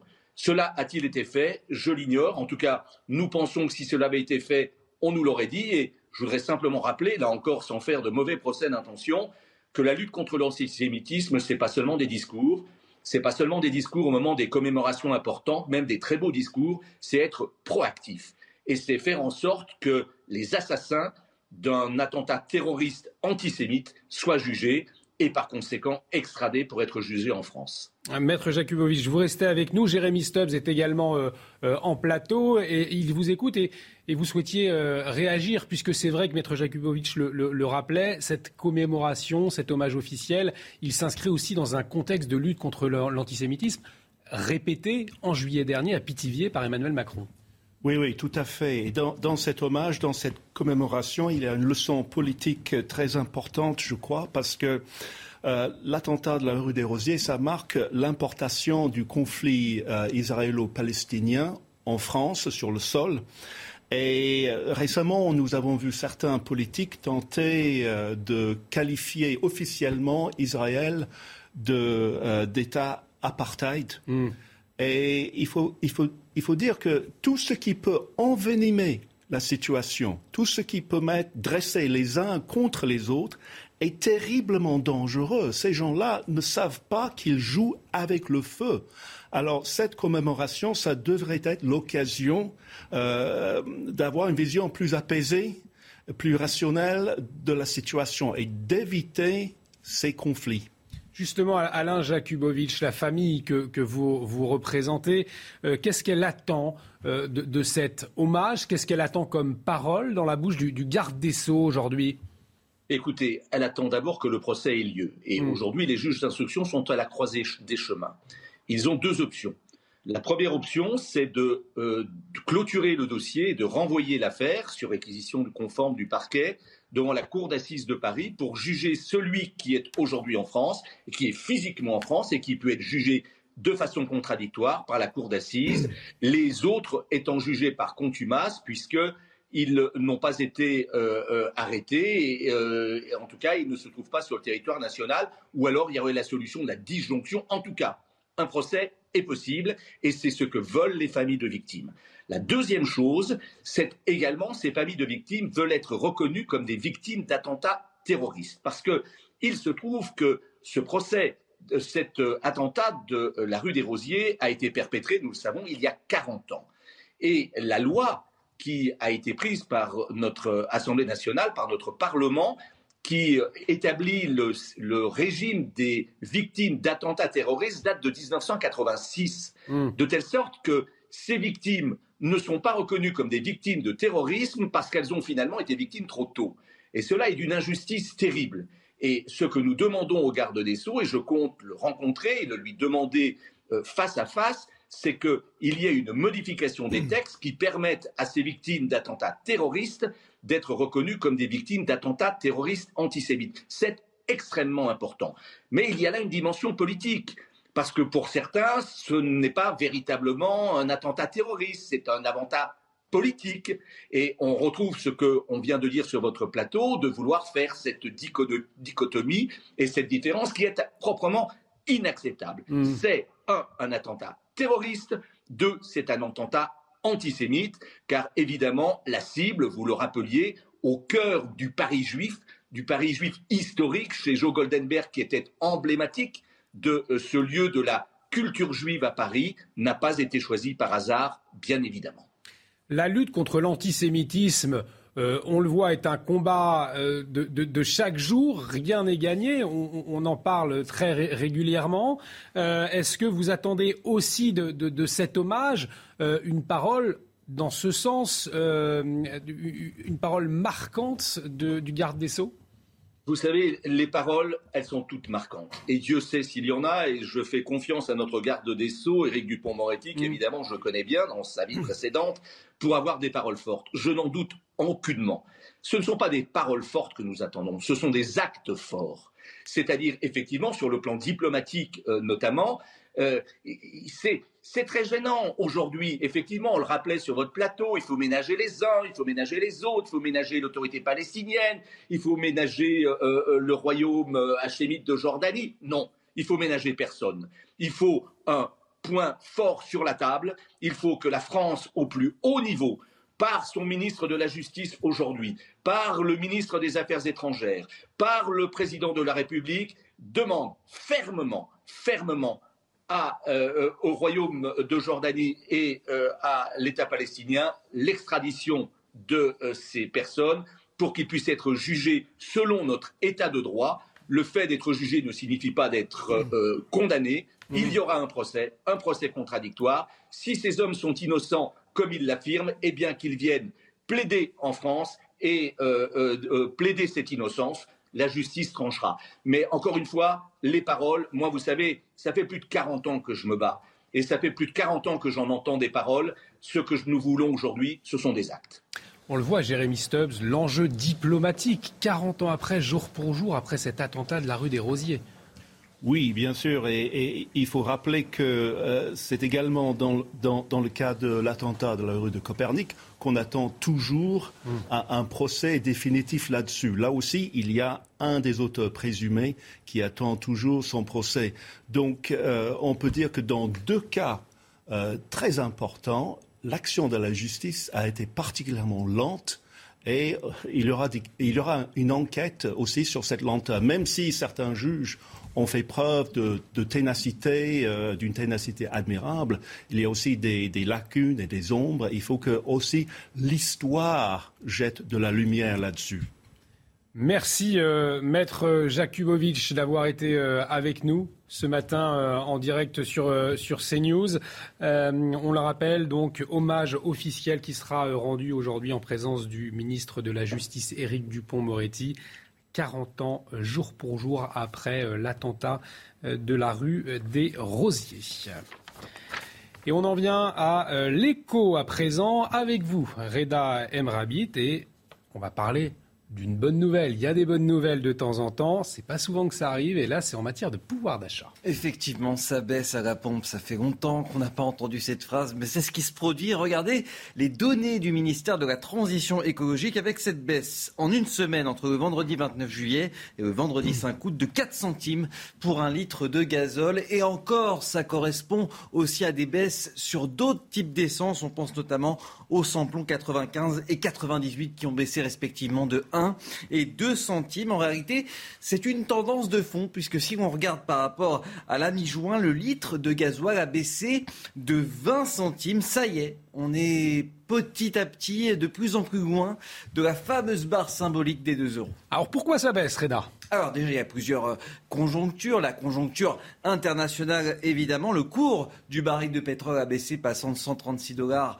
à 96 dollars récemment. Et puis les mesures incitatives gouvernementales, ça c'est la conjoncture dite politique avec le fameux projet de loi de finances rectificative de 2022. Cette ristourne de 18 centimes par litre de carburant, ça va même passer entre septembre et octobre prochain à 30 centimes cette ristourne. Et puis certaines entreprises s'y mettent, elles aussi, notamment l'entreprise Total qui a elle aussi promis des remises. L'objectif de Bercy l'objectif du ministre de l'économie et des finances Bruno Le c'est d'avoir un prix aux alentours des 1,50€ le litre. Ça serait vraiment une baisse significative par rapport au record qu'on a pu connaître ces derniers mois. Merci euh, Reda pour, la, clarté de, vos propos et, de vos chiffres. Euh, Jérémy Stubbs, en, quelques mots, est-ce qu'on peut espérer que cette baisse eh elle soit pérenne? Euh, le gouvernement a intérêt à, ce qu'elle le soit, parce que nous nous, rappelons euh, le, début de la, crise des Gilets jaunes. En même temps, euh, d'après ce que nous savons, la, baisse ou les aides ne seront pas les mêmes pour tout le monde. Et c'est ça qui, qui, va être intéressant cet hiver, c'est de voir qui est-ce qui profite en quelque sorte ou qui qui est-ce qui bénéficie de ces hmm. baisses et qui euh, ne le fait pas Et quelle, est la, comment dirais-je, la, jalousie citoyenne que ça crée et quelles en seront les conséquences? Euh, bonne chance au gouvernement, en tout cas. Allez, on, va marquer euh, une pause à présent, mais juste avant, la météo. Un temps largement ensoleillé est attendu ce matin sur l'ensemble du territoire avec toutefois de légers nuages passagers dans le sud-ouest. Dans l'après-midi, le soleil sera lui aussi majoritairement présent. L'instabilité restera limitée au relief où des averses orageuses sont attendues sur les crêtes pyrénéennes, dans les Alpes du Sud et le relief corse. Des vents de 50 à 60 km heure souffleront par ailleurs dans le nord-ouest du pays. Les températures, seront élevées dès le matin dans le sud de la France avec une maximale de 23 degrés à Nice. Les températures seront en revanche plus fraîches dans le massif central avec 11 degrés attendus du côté de Clermont-Ferrand. Dans l'après-midi, le mercure va fortement grimper sur l'ensemble du territoire, particulièrement dans le sud-ouest, où 37 degrés sont prévus à Bordeaux. Dans le nord, un peu plus de fraîcheur, avec 26 degrés du côté. Ça m'avait marqué ça. De retour sur le plateau de la matinale, très bon réveil si vous nous rejoignez euh, pour vous accompagner ce matin autour de ce plateau. Elisa Lukavski, euh, Jérémy Stubbs et Reda euh, Emrabit à la une de l'actualité de ce mardi 9 août. À la suite de notre reportage à Marseille, nos équipes sont retournées dans la cité Calisté, toujours en proie au trafic de drogue. Si les squatteurs qui semaient la terreur ont été évacués, la situation reste compliquée dans le quartier. Reportage dans un instant.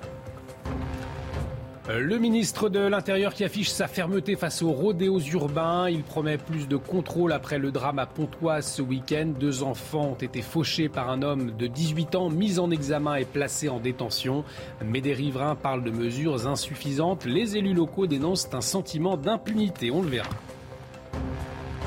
Et puis en pleine crise de l'hôpital, la mobilisation des pharmacies pour soulager les urgences et les médecins. Depuis un mois en Bretagne, les pharmaciens réquisitionnés pour la bobologie, une mesure qui doit durer jusqu'à l'automne. Alors pour quel résultat? Réponse avec un reportage à Redon.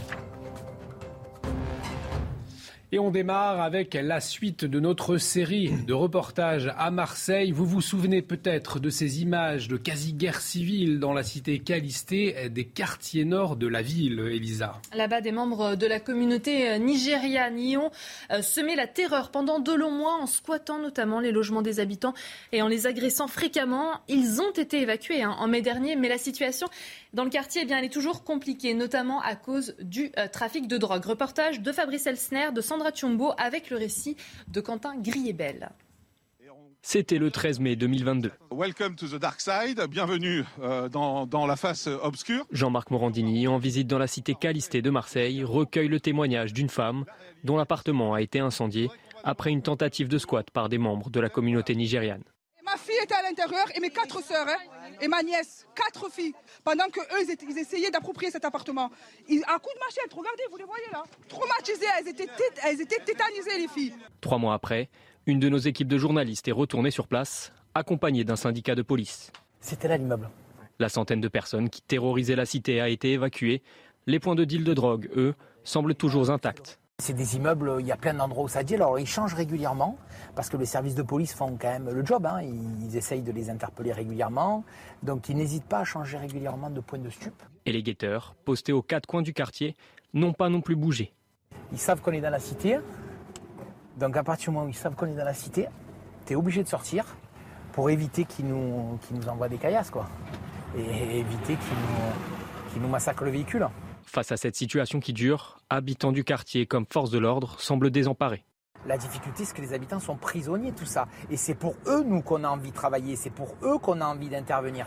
Parce que ces gens-là n'ont rien demandé. Euh, ils, sont, ils sont soumis à la loi du silence. La métropole a annoncé l'année dernière un plan de destruction d'une partie des blocs de la cité. Un projet toujours au point mort pour l'instant. Jérémy, on le voit, rien ne change véritablement finalement dans cette cité calistée à, Marseille. Mais au fond, qu'est-ce que peuvent faire les pouvoirs publics aujourd'hui pour, lutter contre ce fléau du trafic de drogue? Je pense que cette guerre contre la drogue, elle ne peut pas être gagnée uniquement sur le terrain, dans les cités, parce qu'il faut s'interroger sur la provenance de la drogue et, à qui est-ce que, est que, ce trafic euh, peut profiter? Nous savons que ça, ça, ne vient pas toujours de la France, mais ça vient de loin, ça vient d'Amérique latine, ça traverse l'Afrique et euh, ça profite aussi aux, djihadistes euh, en Afrique occidentale. Donc il y a un effort planétaire à faire pour sauver une cité marseillaise. C'est comme ça. Et on en parlera à 7h45 avec notre invité Hassan Amou. Il sera en liaison avec nous. C'est le représentant Europe Écologie Les Verts dans les quartiers nord de Marseille. Il est également responsable associatif du collectif euh, Trop jeune pour mourir. Et on en vient euh, à l'enquête sur le rodéo urbain de, Pontoise. Le jeune homme de 18 ans qui a reconnu avoir renversé et grièvement blessé avec une motocross deux enfants, dont une fillette au pronostic vital toujours engagé, euh, a été mis en examen et écroué. Elisa. Oui, euh, il a été mis, en... examen pour blessure avant notaire hein, et entraîné une incapacité totale de travail supérieure à trois mois, aggravée par deux euh, circonstances, le délit de fuite ainsi que le manquement à des obligations de sécurité. Euh, le ministre de l'Intérieur, d'ailleurs Gérald Darmanin, en visite à Marseille, a annoncé vouloir avoir la main plus ferme hein, pour lutter efficacement contre les rodéos urbains. Il a demandé un renforcement des contrôles en août. Il a ajouté que 10 000 contrôles seront réalisés ce mois-ci. Et nous sommes du coup retournés à Pontoise. Que pensent les habitants euh, des annonces du ministre de l'Intérieur? Élément de réponse avec Inès Alicane. Intensifier les contrôles face au rodéo urbain. C'est une annonce du ministre de l'Intérieur, Gérald Darmanin. Mais après le drama pontoise, les habitants restent sceptiques. Comment voulez-vous qu'il y ait des effets? Il faudrait des mois et puis d'une vraie décision. Hein. Il faudrait rentrer dans les quartiers, mais ils ne rentrent pas. On fait semblant quand il y a un drame et puis, euh, puis après ça s'arrête là. D'autres espèrent plus de contrôle. Il y a des enfants qui courent avant les, parents et des motos qui passent, donc je pense qu'il faut serrer un petit peu. Surtout euh, pour protéger les, les enfants. De leur côté, les élus montent au front et dénoncent un sentiment d'impunité. Les citoyens euh, avec lesquels nous échangeons n'arrivent pas à comprendre toutes les peines qui sont des peines alternatives à l'emprisonnement, etc., à tout ce que l'on peut avoir. Et ils voient euh, un jour, deux jours après, les personnes qui ont commis des actes, et eh bien finalement euh, retourner chez eux et au plus près de ces familles. Le ministre de l'Intérieur l'affirme. En deux mois, 8000 opérations ont été effectuées par la police et la gendarmerie en France, avec au total 1200 interpellations et 700 saisies de motos, quad ou voitures. Et toujours euh, au cœur de l'actualité, la situation des hôpitaux. Alors comment désengorger les urgences qui font face à un afflux massif de patients? Eh Une expérimentation est mise en place en ce moment et c'est en Bretagne. Oui, une cinquantaine de pharmacies hein, de la région peuvent prendre en charge des patients, notamment ceux qui ont des petits bobos. Entendez par là des piqûres, des brûlures ou encore euh, des maux de tête. Reportage dans le Morbihan de Michael Chailloux. L'entretien médical se déroule dans ce petit local de la pharmacie. Jean-Pierre a été piqué par une pique.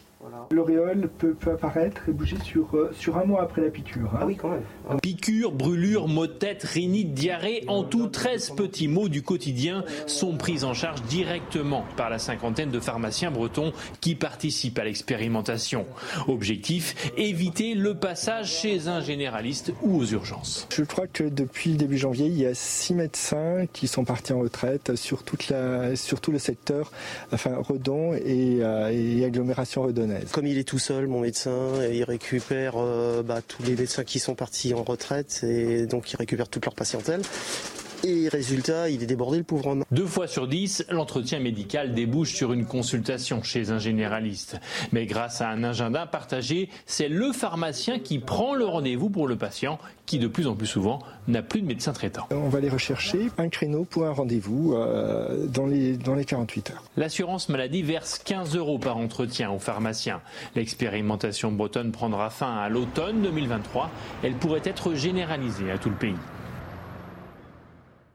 Et puis cette triste nouvelle, l'actrice australienne Olivia Newton-John est décédée hier à l'âge de 73 ans. Oui, elle avait aussi la nationalité euh, britannique et se battait depuis 30 ans contre un cancer du sein. Elle a été rendue célèbre par son rôle de Sandy dans la comédie musicale Grace aux côtés de John Travolta. Euh, John Travolta qui a réagi hein, d'ailleurs et qui a, fait part de toute sa tristesse euh, concernant sa partenaire dans le film. On va prendre le pouls du côté de Los Angeles avec les toutes dernières informations de notre correspondant Ramzi Malouki. Elle s'était donné elle-même le surnom d'infatigable. Olivia Newton-John vivait depuis 30 ans avec ce cancer du sein qu'il a remporté à l'âge de 73 ans. Et malgré une mastectomie puis deux récidives, l'inoubliable Sandy de la comédie musicale Grease a toujours continué à profiter de la vie. Elle avait même mis euh, sa célébrité au service de la lutte contre le cancer à travers une, une, fondation, une fondation qui porte son nom et qui, à ce jour, finance euh, les recherches sur les, les bienfaits des plantes médicinales sur la maladie. Alors de l'Australie au Royaume-Uni, en passant par euh, Hollywood. Les hommages se multiplient. Vous le voyez, une couronne de fleurs a été déposée quelques heures après l'annonce de son décès sur son étoile ici sur Hollywood Boulevard. Et puis John Travolta, lui, a immédiatement réagi sur les réseaux sociaux. Un message d'amour qui se termine par Je t'aime, ton Danny. Danny du nom de son personnage dans le film culte. Faut savoir que les deux acteurs étaient très proches dans la vie et n'hésitaient pas à apparaître ensemble lors des retrouvailles du casting de Grease et chanter aussi ces tubes devenus planétaires. Olivia Newton-John restera à jamais un symbole, celui de l'étoile hollywoodienne pour ses fans, mais aussi celui de l'espoir pour les millions de personnes souffrant de cancer. Allez, je vous propose ce, ce, petit plaisir, un petit moment de nostalgie. Je vous propose de revoir ensemble une séquence de ce film culte avec Olivia Newton-John. Regardez.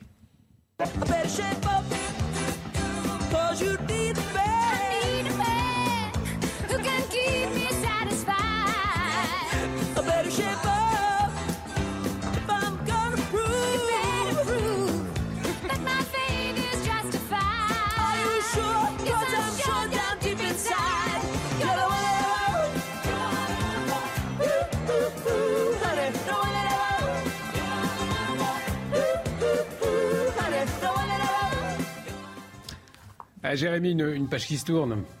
On entend oui. encore la musique, vous voyez, sur le plateau. Oui, oui, tout à fait, tout à fait. Je, je me souviens parce que j'étais jeune à l'époque. oui, euh, Olivia Newton-John, elle était déjà connue en Angleterre comme chanteuse et elle avait plutôt l'image d'une fille de bonne famille. Donc ce film a complètement révolutionné son image en, en faisant d'elle une sorte d'allumeuse euh, sexy. Euh... C'est que dans la fin du film, ça. Mais je dois avouer que je fantasmais plus sur la première version que sur la seconde version. Mais ça ne regarde que moi. Et vous, Elisa, vous l'avez vu il n'y a pas longtemps d'ailleurs le film. Oui, je l'ai revu il n'y a pas longtemps. Mais c'est dans la fin du film qu'elle devient un peu plus, euh, un peu plus rock'n'roll. Parce qu'au début, c'est une, une, une, fille oui. de bonne famille. Hein. Voilà, j'ai été spoilé. Dans le film. bon, bah, désolé. mais non, faut le revoir de toute façon. On s'en lasse pas de ce film. Allez, faut, il faut revoir effectivement euh, Grise. Alors, vous restez euh, avec nous. Dans un instant, on va revenir sur la situation à Marseille. On va en parler avec notre invité Hassen Amour, représentant Europe Écologie Les Verts dans les quartiers nord de Marseille. Il est aussi responsable associatif collectif Trop jeune pour mourir. On parle de la situation des trafics de drogue, notamment dans la cité Calisté. Restez avec nous sur CNews. De retour sur le plateau de la matinale, bienvenue si vous nous rejoignez. Dans un instant, on accueillera Hassan Amour, représentant Europe Écologie dans les quartiers nord de Marseille. On parlera de la situation dans la cité phocéenne, notamment liée au trafic de drogue. Mais tout de suite, le rappel des titres et c'est avec vous, Elisa.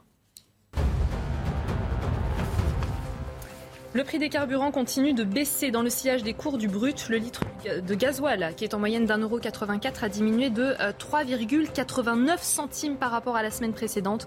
Les baisses concernent également le super samplon et s'inscrivent dans une tendance déjà visible au mois de juillet, sachant qu'en France métropolitaine, les prix prennent actuellement en compte une ristourne de 18 centimes par litre de carburant. Des nouvelles du beluga coincé dans la Seine depuis bientôt une semaine. Les autorités privilégient maintenant une extraction de l'animal direction la mer pour le sauver. Bonne nouvelle donc car l'euthanasie avait un temps été envisagée. L'état de santé de ce cétacé de 800 kg s'est légèrement amélioré même si l'animal refuse toujours de s'alimenter. Et puis la résidence en Floride de Donald Trump a été perquisitionnée par le FBI. L'ancien président des États-Unis est lié à plusieurs affaires judiciaires. Selon plusieurs médias américains, le FBI enquête actuellement sur la mauvaise gestion de documents classifiés. Donald Trump se dit lui victime, je cite, d'une persécution politique.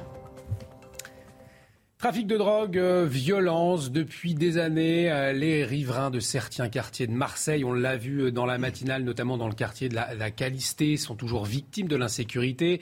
Hier, le ministre de l'Intérieur était en, en déplacement dans la cité phocéenne pour accueillir les 65 nouveaux policiers venus en renfort dans la ville. Il en a, promis 300 d'ici 2023. Gérald Darmanin qui a demandé à Benoît Payan, le maire de la ville, d'agir de son côté concernant la question de la sécurité. On va en parler tout de suite avec Hassen Amou, bonjour. Merci euh, d'être en liaison avec nous. Euh, vous êtes donc le représentant Europe Écologie Les Verts dans les quartiers nord de Marseille. Vous êtes responsable associatif collectif Trop jeune euh, pour mourir. On l'a vu dans cette matinale, nos équipes sont revenues dans le quartier de la Calisté à Marseille. On l'a vu, le trafic de drogue qui gangrène toujours hein, cette cité. On a le sentiment que rien ne bouge. Qu'est-ce qu'il faut faire pour vous? D'abord, il faut euh, y remettre des moyens là où il n'y en a plus. Je parle des moyens du quotidien, euh, de services publics pour porter assistance à la population. Et bien évidemment, euh, il faut des renforts de police. Mais une police qui, pour moi, n'est pas une police conventionnelle. Je pense que certaines cités aujourd'hui dans nos quartiers relèvent des groupes d'élite.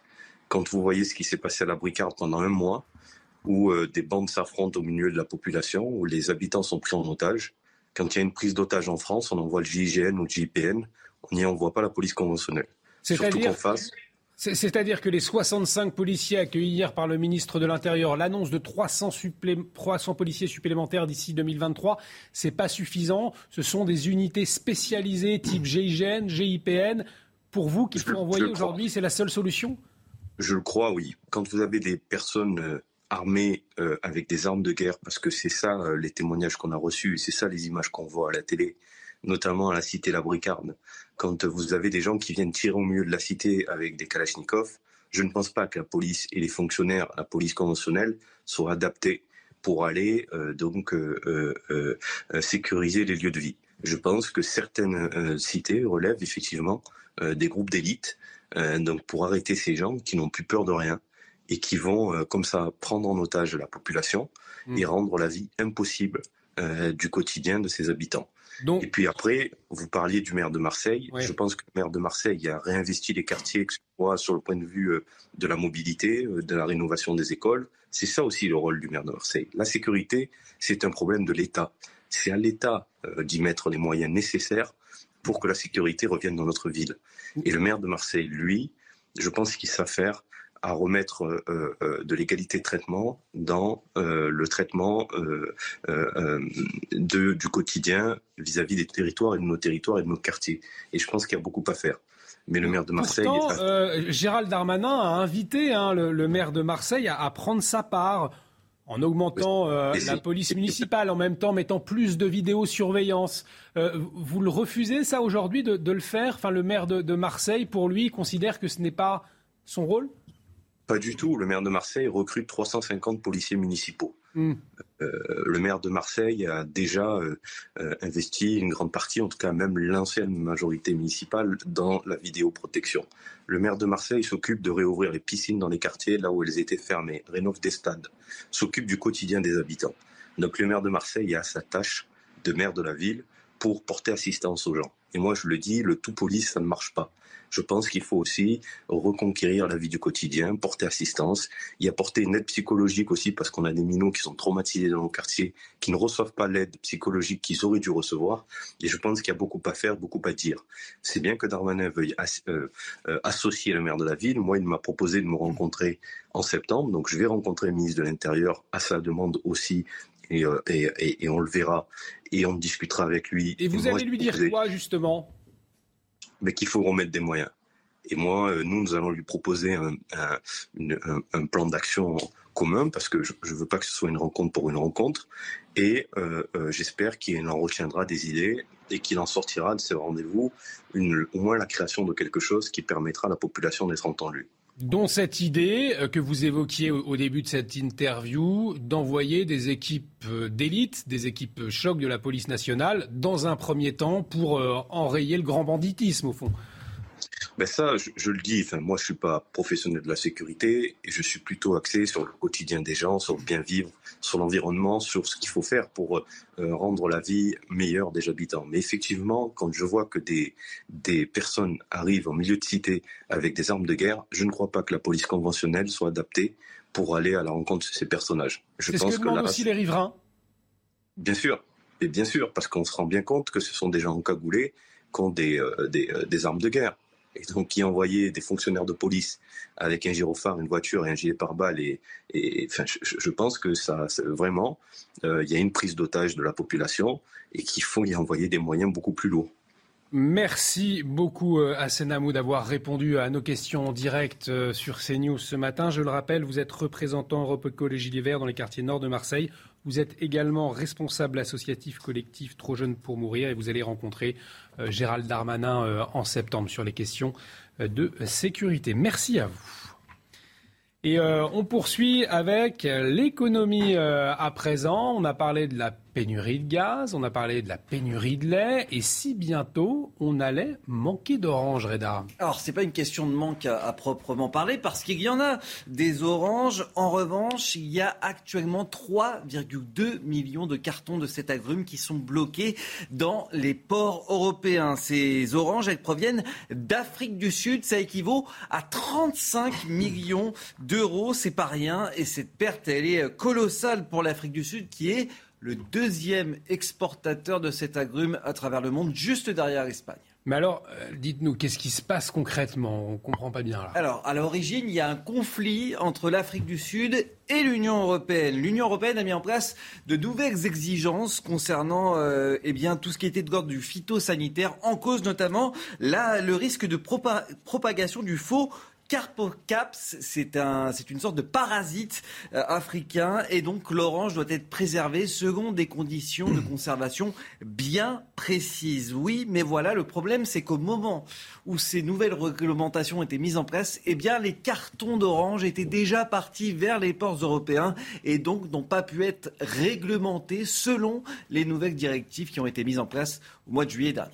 Alors, Qu'est-ce qu'elles vont devenir à présent, ces oranges? Bah, Pour l'instant, elles pourrissent peu à peu. Alors, il y a l'OMC, l'Organisation mondiale du commerce, qui est chargée de régler ce litige entre l'Afrique du Sud et l'Union européenne, puisque l'Afrique du Sud a porté plainte contre l'Union européenne, estimant que l'UE ne, se basait pas sur des données scientifiques. On parle de mesures là excessives et discriminatoires. En tout cas, cela pourrait représenter des conséquences à long terme sur les relations entre l'Afrique du Sud et l'Union européenne, alors que le marché européen représente 37% des exportations sud-africaines. C'est 2 milliards d'euros et pour un pays comme l'Afrique du Sud, c'est beaucoup. Merci beaucoup Reda pour, pour toutes ces précisions, mais c'est vrai que c'est un, gâchis qui fait mal au cœur euh, tout de même. Vous restez avec nous, on va, marquer une pause dans un instant, on va revenir euh, sur l'hommage officiel aujourd'hui, 40 ans jour pour, jour après l'attentat de la rue euh, des Rosiers à Paris. Encore des questions euh, aujourd'hui. On en parle dans un instant dans l'édito politique avec Jérémy Stubbs. Restez avec nous sur CNews. Et de retour sur le plateau de, la matinale, tout de suite, l'édito politique 40 ans jour pour jour après l'attentat euh, de la rue des Rosiers à Paris. Un hommage officiel se tient cet après-midi. C'est en, présence du garde des Sceaux.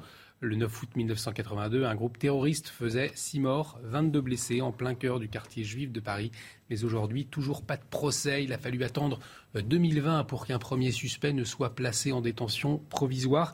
Euh, Jérémy, un, un hommage officiel 40 ans plus tard. C'est beaucoup de temps, un hommage aussi dans un contexte de lutte contre l'antisémitisme affiché par le président de la République. On se souvient notamment dans son discours en juillet dernier à Pithiviers. Oui, oui, tout à fait. cet attentat, euh, comme tous les attentats, euh, il est tragique, mais il faut aussi le qualifier d'antisémite. Et dans ce sens-là, il fait partie non seulement de l'histoire du terrorisme, mm. mais de l'histoire de l'antisémitisme en France. Et euh, c'est pour ça que l'absence de justice est, d'autant plus flagrante, parce que euh, aujourd'hui, les suspects, il y en a quatre euh, qu'on a identifiés, sont, c'était des membres du Fatah, Conseil révolutionnaire, une organisation terroriste qui a, sévi dans les années 80 70, 80, début 90, et qui a commis des attentats euh, presque partout en Europe et au, Moyen-Orient. Et euh, ça fait partie d'une grande campagne, on peut dire, euh, qui comporte bien sûr l'assassinat de musulmans, mais aussi de beaucoup de juifs. Le fait que sur un, élément de cette campagne aussi important que l'attentat de la rue des Rosiers, on n'est pas encore de lumière. On n'a ni la lumière historique, ni la justice et s'attarde. Donc je pense que l'État a intérêt à bouger très vite là-dessus. Oui, parce qu'il y a aussi un enjeu diplomatique, 40 hein, ans après euh, cet attentat. Oui, parce que des quatre suspects, il y en a un qui a été retrouvé en Norvège et qui a été extradé. Mais les, trois autres se trouvent en, Palestine et en euh, Jordanie et on n'a pas pu les extrader. Donc là, il y a euh, non seulement une question de la justice française, mais la justice internationale. Euh, les, victimes n'auront pas, à mon avis, de, soulagement du tout avant de savoir que le maximum, vraiment le maximum, a été fait par l'État pour résoudre ce problème. Et il faut que, bon, la, France, c'est un pays euh, avec euh, une, grande euh, puissance internationale. Il faut, il faut un peu qu'elle qu'elle en profite, qu'elle exploite son pouvoir. Et effectivement, ça a été long, 40 ans. Est-ce que ça montre quelque part une certaine défaillance de la justice française? On a du, du mal à comprendre hein, pourquoi autant de temps? Oui, oui, il faudra mettre la lumière historique aussi sur euh, cette enquête. Il est vrai qu'il y a eu des, juges euh, euh, qui ont fait preuve d'une ténacité remarquable, admirable, et c'est tout à l'honneur de la justice française. Mais en même temps, il y a des zones d'ombre vraiment dignes d'une enquête. Vous savez, cette, cette célèbre émission de radio, euh, France Inter, excusez-moi de mentionner un autre média, mais euh, rendez-vous avec X, mm. il y a des rebondissements au cours des 40 ans dignes d'une telle enquête. Et, franchement, euh, on, a besoin d'y voir clair aujourd'hui. Merci beaucoup, Jérémy. C'était l'édito politique de Jérémy Stop, la politique sur CNews. Ça continue. 8h15, Elodie Huchard recevra Thierry Mariani. Restez avec nous. Tout de suite, on fait un point sur la météo. Un temps largement ensoleillé est attendu ce matin sur l'ensemble du territoire avec toutefois de légers nuages passagers dans le sud-ouest. Dans l'après-midi, le soleil sera lui aussi majoritairement présent. L'instabilité restera limitée au relief où des averses orageuses sont attendues sur les crêtes pyrénéennes, dans les Alpes du Sud et le relief corse. Des vents de 50 à 60 km heure souffleront par ailleurs dans le nord-ouest du pays. Les températures, seront élevées dès le matin dans le sud de la France avec une maximale de 23 degrés à Nice. Les températures seront en revanche plus fraîches dans le massif central avec 11 degrés attendus du côté de Clermont-Ferrand. Dans l'après-midi, le mercure va fortement grimper sur l'ensemble du territoire, particulièrement dans le sud-ouest, où 37 degrés sont prévus à Bordeaux.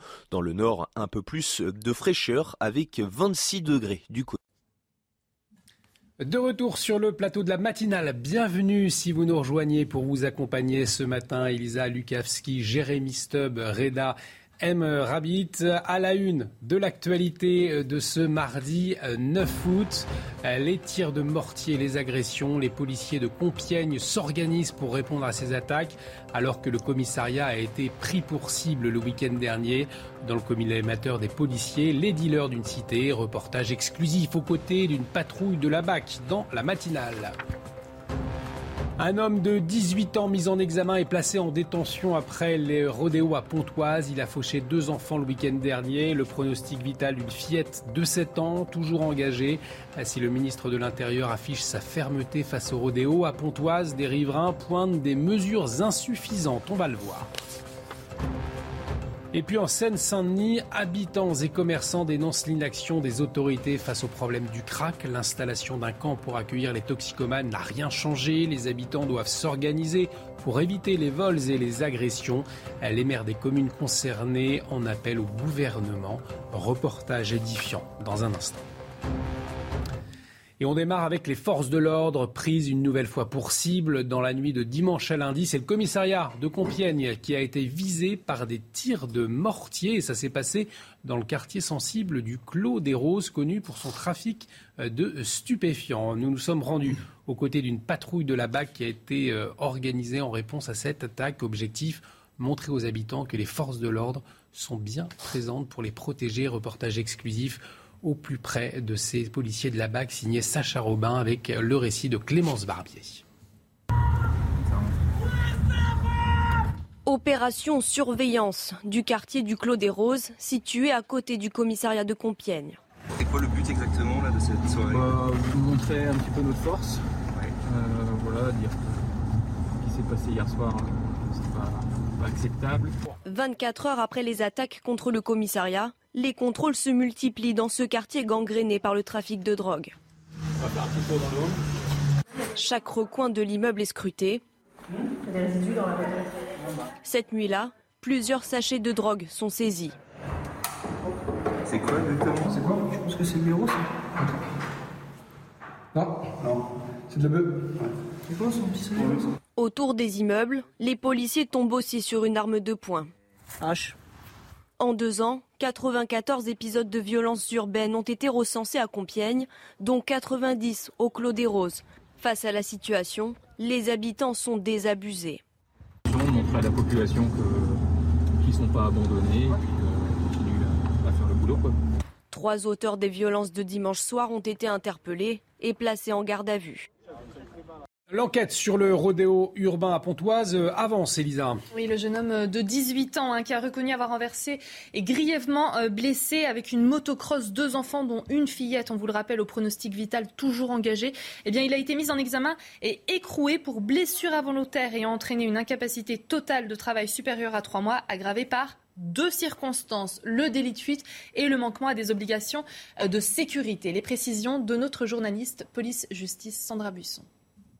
Le suspect de 18 ans, mis en examen et placé en détention provisoire, les investigations vont se poursuivre dans le cadre d'une information judiciaire ouverte ce lundi sous l'autorité d'un juge d'instruction de Pontoise pour les blessures involontaires commises avec deux circonstances aggravantes, dont le délit de fuite et qui ont notamment occasionné une ITT de plus de trois mois pour la fillette de 10 ans. Le jeune homme risque jusqu'à 7 ans de prison et 100 000 euros d'amende. Il était inconnu jusque-là des services de police et s'est présenté lui-même au commissariat le samedi, reconnaissant avoir renversé les deux enfants alors qu'il conduisait la veille une moto dans le quartier des Hauts de Marcouville à Pontoise. La fillette souffre d'un grave traumatisme crânien. Le garçon de 11 ans, lui, présente une fracture du tibia péroné et souffre d'une amnésie traumatique. Et pour lutter contre ces rodéos sauvages en Grande-Bretagne, les policiers utilisent une méthode particulièrement musclée, Elisa. Oui, c'est la méthode dite du tampon. Les véhicules de force de l'ordre euh, tamponnent hein, les conducteurs de deux roues impliqués dans des rodéos pour les stopper euh, dans leur course. Écoutez les explications de cet ancien commandant fonctionnel du SPHP, Pascal Bito-Panelli. On appelle ça le contact tactique et c'est effectivement une configuration opérationnelle qui a été choisie par les Anglais parce qu'il y a une très grosse montée de la violence, notamment des vols à l'arraché par des, binômes sur des motos. Efficace euh, puisque 30% de baisse. Euh, au niveau opérationnel, je pense que c'est bien. Le seul souci que nous aurons, c'est que d'une part, il faudra former les pilotes, mmh. policiers et gendarmes, mais c'est que par ailleurs, euh, euh, les forces de police euh, en ont sans doute envie, mais vont vouloir pour cela être protégées. Et Jérémy, vous pensez qu'on puisse mettre ce type de, de méthode en France? En fait, cette, en cette, cette, technique n'a pas été développée pour contrer des rodéos urbains mais contre le vol à, à l'arraché euh, mm. par des, euh, des gens à, à, à, moto, à scooter. Donc ça a lieu dans un, un environnement complètement différent, c'est-à-dire ce n'est pas dans les cités ou dans les quartiers d'abord. J'imagine que si un policier fait tomber un jeune euh, de moto euh, dans une cité, on aura bientôt une émeute euh, assez violente. Et on l'a vu effectivement. Oui. Et, puis, il faut dire que le, la loi est différente en Angleterre. Les, policiers jouissent de, beaucoup de plus de souplesse dans l'exercice de leurs fonctions que les Français. Et je pense qu'il serait extrêmement difficile, euh, en termes de, droit, pour un policier français de, s'en sortir en, utilisant cette technique. Euh, il, il, serait, euh, à mon avis, mis, mis, en examen assez vite. Une dictique peut-être donc pas suffisamment euh, adaptée pour, euh, pour la France. Le sujet du crack à présent dans le nord de Paris et dans le département limitrophe de la Seine-Saint-Denis. Euh, nous avions fait un, reportage il y a un an et nous sommes retournés sur place pour voir comment la situation avait évolué. Après huit mois d'installation, le camp de la porte de la Villette, eh bien, il n'a pas changé les choses. Les nuisances, elles sont toujours aussi nombreuses pour les riverains et les commerçants n'en peuvent plus de subir quotidiennement les attaques des toxicomanes. Certains, vous allez le voir, ont même élaboré euh, des stratagèmes hein, pour éviter les vols et euh, les agressions. Reportage euh, sur place de Nicolas Winkler avec Inès Alicane. Dans cette pharmacie en plein cœur du quartier de la Villette, ce professionnel n'en peut plus et dénonce une situation catastrophique depuis l'arrivée des consommateurs de crack. On est à 200 mètres du camp, mais effectivement, tous les toxicomanes viennent vers les commerces pour euh, agresser, voler. Euh, c'est des gens extrêmement violents qui euh, donc menacent, menacent de mort. Il dénonce aussi un abandon des pouvoirs publics. J'ai pas vu une action depuis l'arrivée du camp. D'ailleurs, les pouvoirs publics ne gèrent pas ce camp. Ce sont les dealers qui gèrent le camp. La situation inquiète aussi dans ce supermarché de Pantin, qui a dû fermer l'une de ses entrées depuis un mois et demi. En cause, la sécurité des clients et du personnel n'est plus assurée.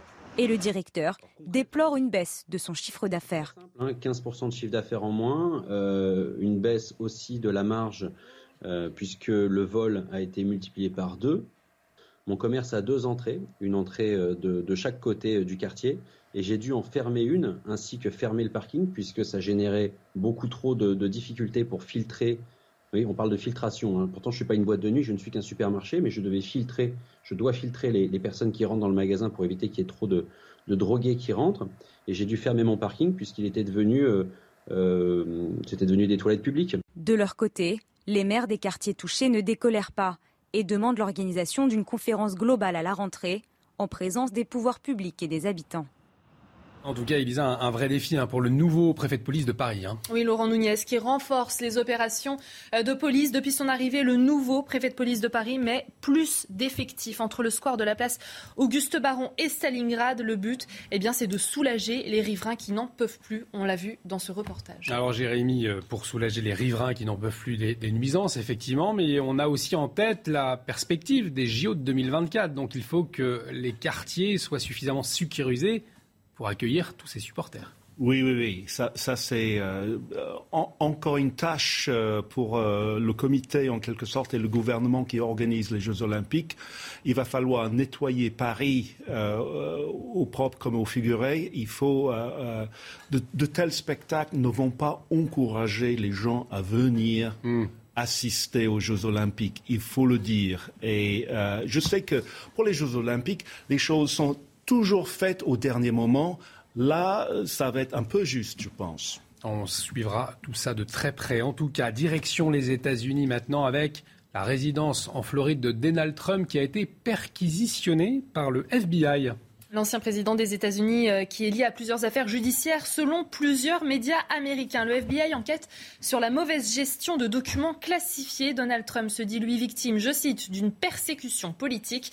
Les dernières informations avec notre correspondante aux États-Unis, Fanny Chauvin. C'est euh, Donald Trump qui l'a annoncé lui-même dans un communiqué. Hein. Sa luxueuse villa de Mar-a-Lago en Floride a été perquisitionnée. L'ancien président n'était pas sur place. C'est son fils Eric qui l'a prévenu. Une trentaine, euh, plus d'une trentaine d'agents euh, fédéraux ont pénétré la, la, villa et ont même ouvert le coffre-fort de l'ancien président.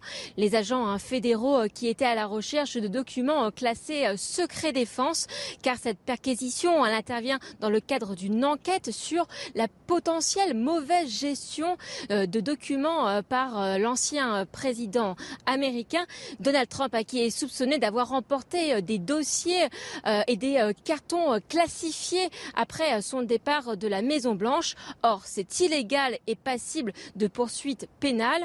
L'ancien président hein, qui dénonce une persécution politique de la part des démocrates qui voudraient l'empêcher de se présenter pour l'élection 2020 D'après un des sources proches de la Maison Blanche, Joe Biden n'était pas au courant de cette, de cette perquisition chez son ancien rival. Retour en France avec la sécheresse. Plusieurs communes doivent restreindre leur consommation d'eau. C'est notamment le cas euh, de Seyan. C'est une commune dans le Var. Là-bas, un camion citerne ravitaille hein, la commune en eau potable. Particuliers comme professionnels sont obligés de limiter leur usage. Et pour éviter toute surconsommation, eh bien, la police municipale veille. Elle sillonne la ville et contrôle directement chez l'habitant. Le reportage de Quentin Griebel et de Thibault Marcheteau. Daniel est chauffeur de bus scolaire. Mais depuis début juillet, ce ne sont pas des enfants qu'il transporte, mais 7500 litres d'eau dans un camion citerne. Pour c'est 8 ans, là, ils n'ont pas d'eau. Car dans le village, les deux forages utilisés habituellement sont à sec. Alors chaque jour, Daniel enchaîne les allers-retours entre une borne d'eau et ce réservoir qui alimente plusieurs centaines de foyers. Ben là, je raccorde à la pompe. Avec la sécheresse et l'absence totale de précipitations depuis l'hiver dernier, cette solution exceptionnelle devient presque la norme. La situation euh, devient de plus en plus complexe de jour en jour. Le maître mot euh, sur notre territoire, c'est euh, économiser l'eau et essayer de la partager. Et pour veiller à ce partage, la police municipale sillonne la commune. Accompagné d'un agent municipal, il vérifie la consommation des foyers et en cas d'excès, ils installent un réducteur de débit directement sur l'arrivée d'eau. Ça, c'est ce qu'on met pour, pour réduire la, la consommation d'eau. Ça réduit bien, mais ça, ça, ils ont quand même de l'eau. Si la situation se poursuit, des mesures encore plus drastiques pourraient être prises par la commune. Parmi elles, la coupure de l'eau durant la nuit.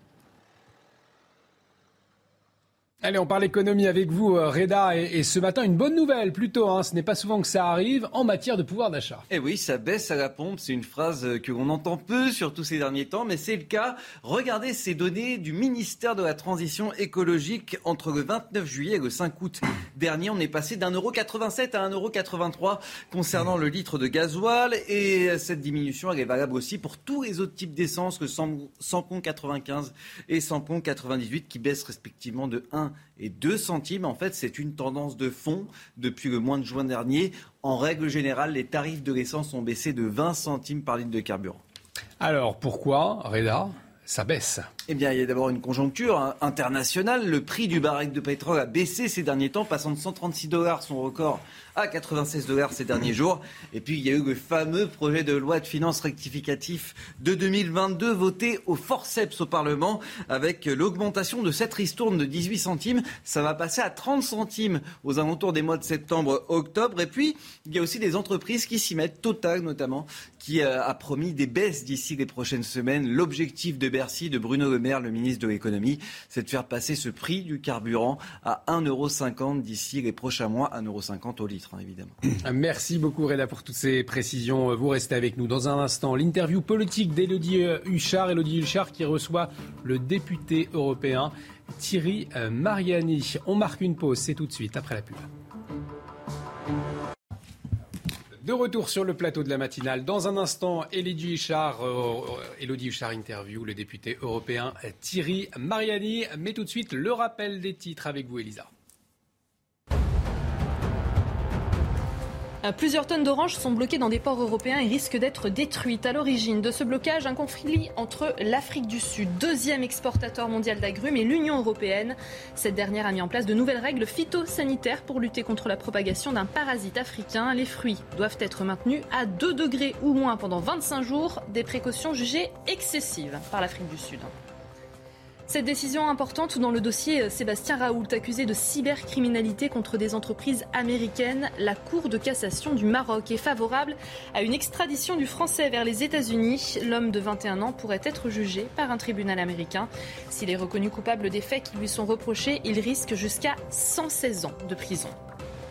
Et puis l'actrice australienne Olivia Newton-John qui est décédée hier à l'âge de 73 ans. Celle qui avait aussi la nationalité britannique se battait depuis 30 ans contre un cancer du sein. Elle a été rendue célèbre pour son rôle de Sandy dans la comédie musicale Grease aux côtés de John Travolta. Et tout de suite, l'interview politique ce matin. Elodie Huchard, vous recevez Thierry Mariani, député européen. Bonjour Olivier, bonjour à tous. Bonjour Thierry Mariani, bonjour. député européen Rassemblement euh, national. Je voudrais qu'on revienne d'abord sur la situation euh, de l'imam Iqiyoussen et les propos notamment du ministre de l'Intérieur hier à Marseille. Il disait qu'il s'est euh, radicalisé, qu'il n'a rien à faire sur le sol français. On le voit, des propos très fermes de Gérald Darmanin et pourtant on le voit, le ministre de l'Intérieur est clairement dans une impasse. Vous savez, depuis deux ans, j'ai l'impression que Gérald Darmanin, c'est sa principale activité, c'est soit de faire des tweets pour dire je condamne, soit euh, de faire des déclarations pour dire euh, c'est pas normal. Mais ça fait déjà deux ans qu'il est ministre. Voilà. Et cette situation, je le répète une fois de plus, elle était totalement prévisible. Pourquoi? Parce qu'en réalité, euh, les juges se prononcent en fonction du droit. C'est leur métier, on ne va pas leur reprocher. Or, que dit le droit aujourd'hui? Eh bien, le droit oblige en France à respecter les conventions internationales que nous avons signées. La Convention européenne des droits de l'homme, qui, je répète une fois de plus, dépend du Conseil de l'Europe, qui n'a rien à voir avec l'Union européenne précise très clairement dans son article 8 qu'on ne peut pas, par une décision de justice, porter atteinte à la vie privée et familiale de manière disproportionnée à un individu. Or, cet imam a je ne sais plus combien d'enfants. 5 enfants et 15 petits-enfants. Voilà, j'ai un peu de retard. 15, 5 enfants et 15 petits-enfants. Et, et, donc, on savait d'avance, je l'avais annoncé sur ce plateau avant la décision du tribunal, qu'il ne serait pas expulsé si on veut vraiment changer les choses en France, parce que c'est ça qui compte, mmh. c'est pas euh, comment on va passer l'été en faisant de la com. Si on veut changer les choses en France, il faut avoir le courage de sortir de la Convention européenne des droits de l'homme, au moins pour deux ou trois articles qui nous bloquent depuis des années. Voilà, je rappelle que la, seule qu'il a vraiment demandé pendant la campagne, qui a même proposé un référendum là-dessus, entre autres, c'était Marine Le Pen. Mmh. Voilà. Alors tant qu'on fait euh, des grandes déclarations, eh bien, on fait de l'agitation. Mais rendez-vous dans deux mois, dans trois mois, dans six mois, pour quelqu'un qui aura encore cinq gosses, six gosses ou quinze petits enfants, on aura la même décision. Est-ce que justement le droit nous bloque? Annie Genevard, qui est présidente par euh, intérim des Républicains, s'est exprimée sur les réseaux sociaux pour dire ceci La politique n'a hélas plus la main et est réduite au seul discours. Ce sont les juges qui désormais décident. Reprenons le contrôle. Oui, ce sont les juges qui décident, mais avec le droit que font les parlementaires.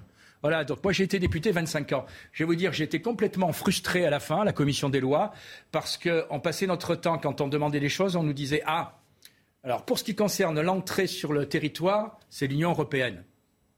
Et quand ça concernait les expulsions, ah, il y a la Convention européenne des droits de l'homme. Eh bien, reprenons le contrôle et changeons un peu la politique au niveau européen. Madame Schoenvar et, des, Républicains, je vous rappelle quand même qu'au Parlement européen, je suis bien placé pour le savoir, les Républicains votent tout ce qui concerne l'immigration. Donc, ils condamnent à Paris ce qu'ils mm. votent à Bruxelles. Et pour euh, les questions d'expulsion, je le répète, il faut avoir le courage de sortir de cette Convention européenne des droits de l'homme dans deux ou trois articles. C'est une convention généreuse et opportune qui a été faite dans les années 50, à l'époque où les questions d'immigration touchaient essentiellement les réfugiés d'Europe de l'Est mm. qui essayaient notamment de rentrer en Europe pour fuir le communisme. On n'est plus là.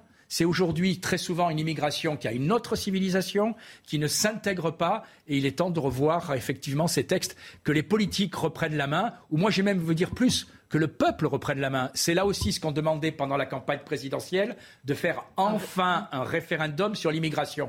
On, fait des lois sur n'importe quoi, euh, mais jamais, jamais dans ce pays, on a demandé une seule fois aux Français est-ce que vous voulez qu'on continue l'immigration de cette manière? Ben, C'est quand même une chose que le Rassemblement national et Marine Le Pen demandent et qui me semble primordiale pour l'avenir de ce pays. Ce n'est pas un grand débat qui, où c'est hmm. du foutage de gueule qui fera avancer les choses. Concernant justement la décision du tribunal administratif, Gérald Darmanin dit qu'il ne la comprend pas et qu'il déplore que l'intérêt privé de l'imam finalement soit plus important que l'intérêt euh, des Français. Est-ce que vous comprenez cette réflexion du ministre de l'Intérieur? C'est de la com. Enfin, je veux dire, il est ministre de l'Intérieur. Il sait très bien que le, tribunal applique la loi, voilà, ou applique les textes internationaux. Euh, on est, avec cette convention, je le rappelle, dans une euh, idéologie très simple, c'est que les droits d'un individu priment sur les droits de la collectivité. On retrouve le même raisonnement quand on décide de rapatrier euh, des femmes djihadistes euh, en France. On dit ah oui, mais elles représentent un danger, mais elles ont le droit d'être rapatriées. Voilà. Eh bien, euh, il faut savoir si désormais une minorité, un individu peut imposer sa règle à la collectivité à, notre pays, ou si tout simplement notre pays a enfin le droit de dire l'intérêt du public, la protection des Français, c'est de dire cet individu, on doit l'expulser, par exemple.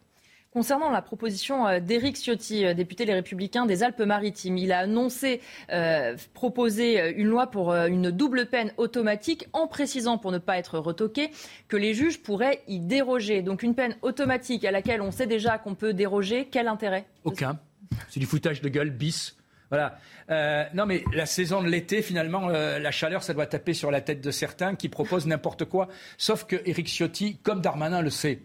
Pourquoi euh, une peine automatique n'est pas faisable? Parce que constitutionnellement, il y a ce qu'on appelle l'individualisation de la peine. C'est-à-dire que quelqu'un qui commet un crime, il peut le commettre dans certaines circonstances ou dans d'autres, et la peine n'est pas la même, et c'est logique. Voilà. Et donc les peines automatiques en France, ça n'existe pas, c'est interdit. Voilà. Et donc Ciotti le sait, au début il annonce qu'on va faire une peine automatique, et puis après, bon, il rajoute quand même, parce qu'il sait qu'il a dit une énormité qu'on pourra modifier. Conclusion, il, dépose une proposition de loi pour rien changer.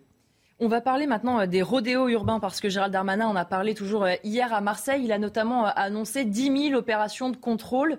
Est-ce que ces opérations coup de poing peuvent être utiles dans la lutte contre ce fléau que sont les rodéos urbains? Oui, soyons honnêtes, elles peuvent être utiles. Après 10 000, 5 000, ils mettront les chiffres qu'ils veulent. Euh, le, le- le seul problème, c'est que euh, ça fait maintenant 4-5 ans qu'on discute de ce sujet et que euh, on peut dédoubler toutes les classes dans les zones défavorisées.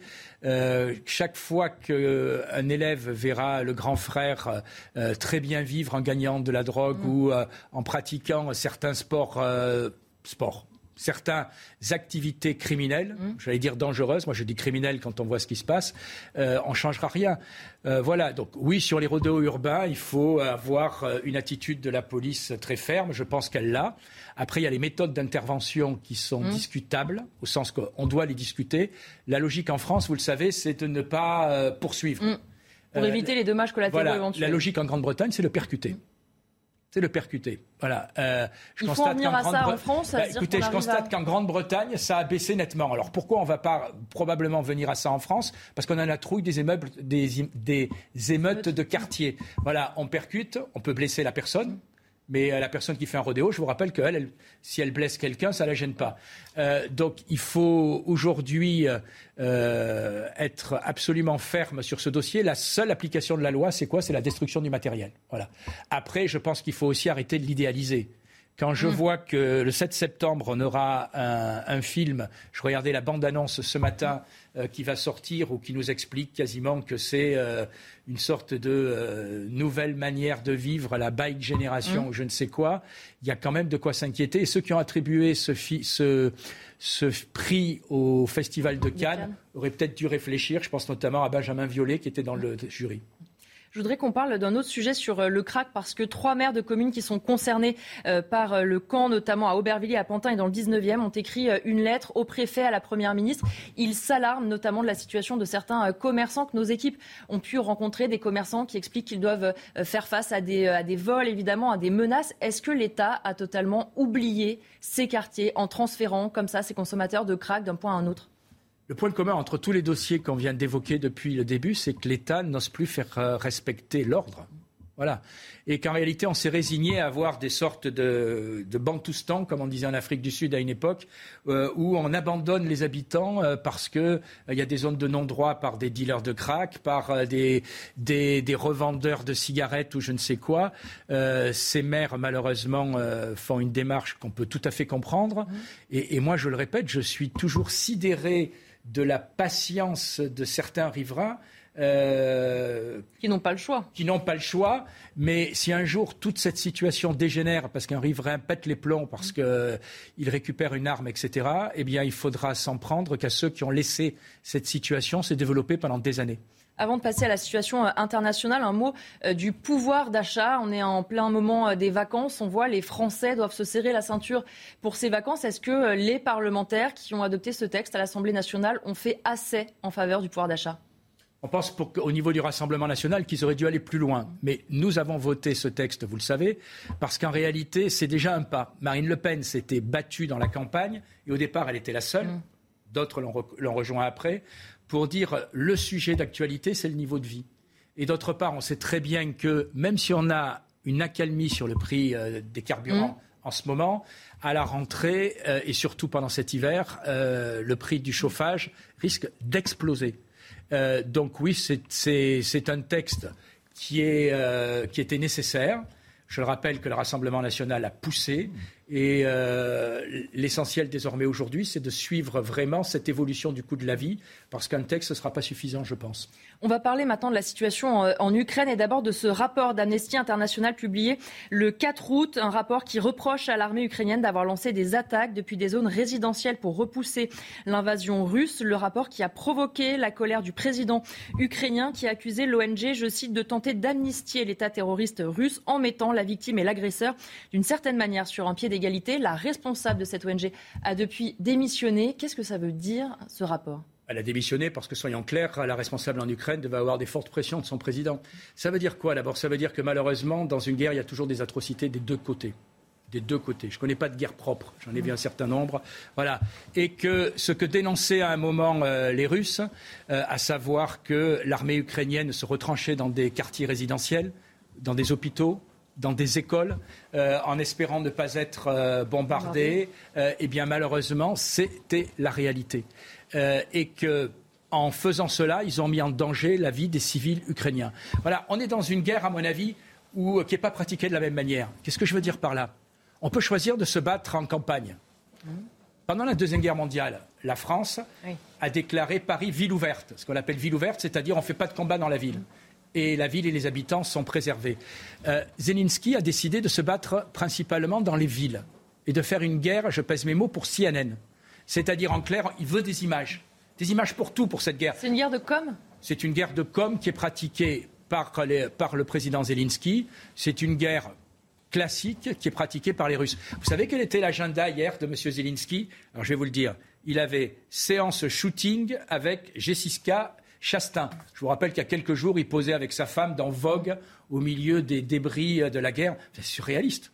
C'est surréaliste. On a un président euh, de la République en Ukraine qui donne des leçons à la planète entière, alors que je vous le rappelle, il était quand même mis en cause dans les Pandora Papers pour une corruption euh, qui le touchait personnellement, qui euh, se permet de dire quand les rapports le, dérangent ben, qu'il faut les retirer. Et puis, vous avez aussi une pression mondiale dès qu'on n'est pas d'accord avec ce que dit M. Zelensky. Et je vais vous prendre qu'un exemple aux États-Unis. Vous êtes journaliste et ça devrait vous choquer la chaîne CBS, CBS, c'est pas Russia Today, mm. c'est une grande chaîne américaine, a fait un reportage cette semaine qu'on doit encore trouver sur Internet.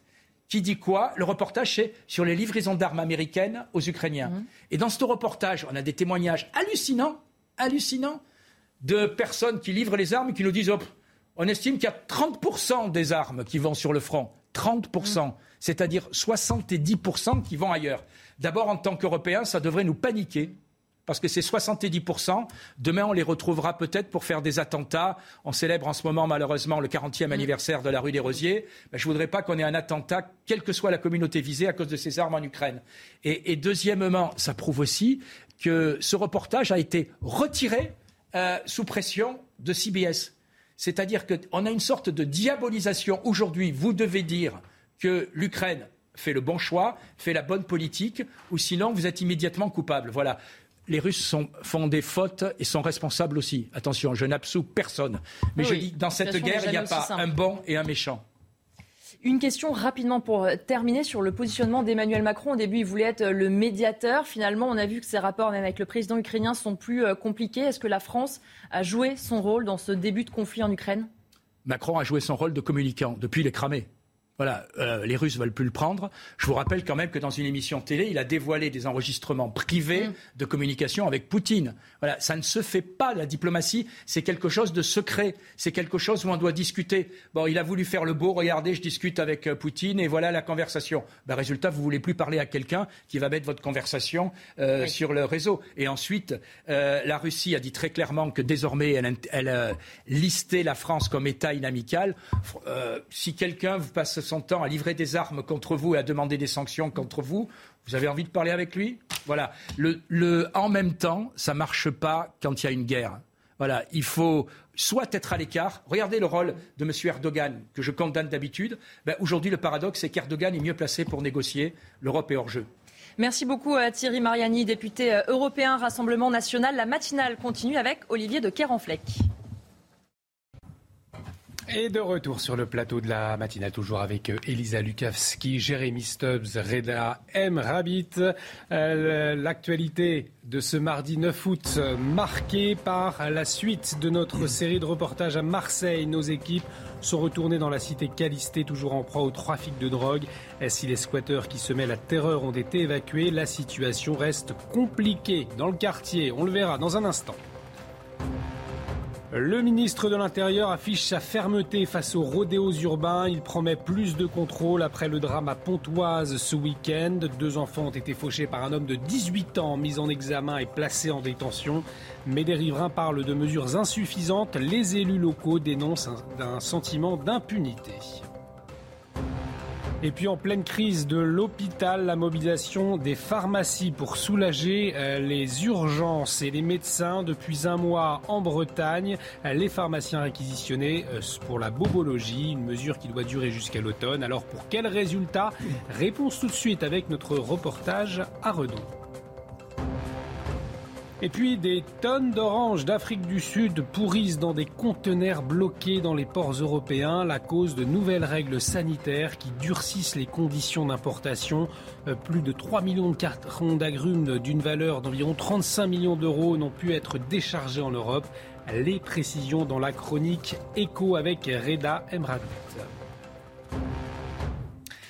Et on démarre avec la suite de notre série de reportages à Marseille. Vous vous souvenez peut-être de ces images de Cassis guerre civile. C'était dans la cité Calisti euh, des nord quartiers euh, de la ville. Là-bas, des membres de la communauté nigériane y ont semé la terreur de.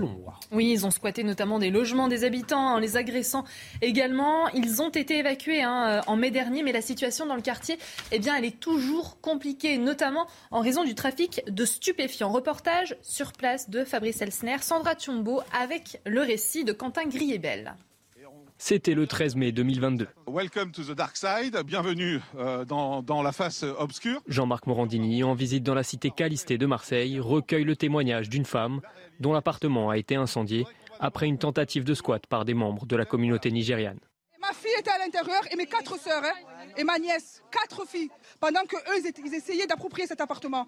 Ils, un coup de machette, regardez, vous les voyez là, traumatisées, elles étaient, elles étaient tétanisées les filles. Trois mois après, une de nos équipes de journalistes est retournée sur place, accompagnée d'un syndicat de police. C'était là l'immeuble. La centaine de personnes qui terrorisaient la cité a été évacuée. Les points de deal de drogue, eux, semblent toujours intacts. C'est des immeubles, il y a plein d'endroits où ça dit. Alors ils changent régulièrement parce que les services de police font quand même le job. Hein. Ils essayent de les interpeller régulièrement.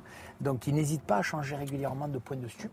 Et les guetteurs, postés aux quatre coins du quartier, n'ont pas non plus bougé. Ils savent qu'on est dans la cité. Donc à partir du moment où ils savent qu'on est dans la cité, tu es obligé de sortir pour éviter qu'ils nous, nous envoient des caillasses, quoi. Et éviter qu'ils nous, nous massacrent le véhicule. Face à cette situation qui dure, habitants du quartier comme force de l'ordre semblent désemparés.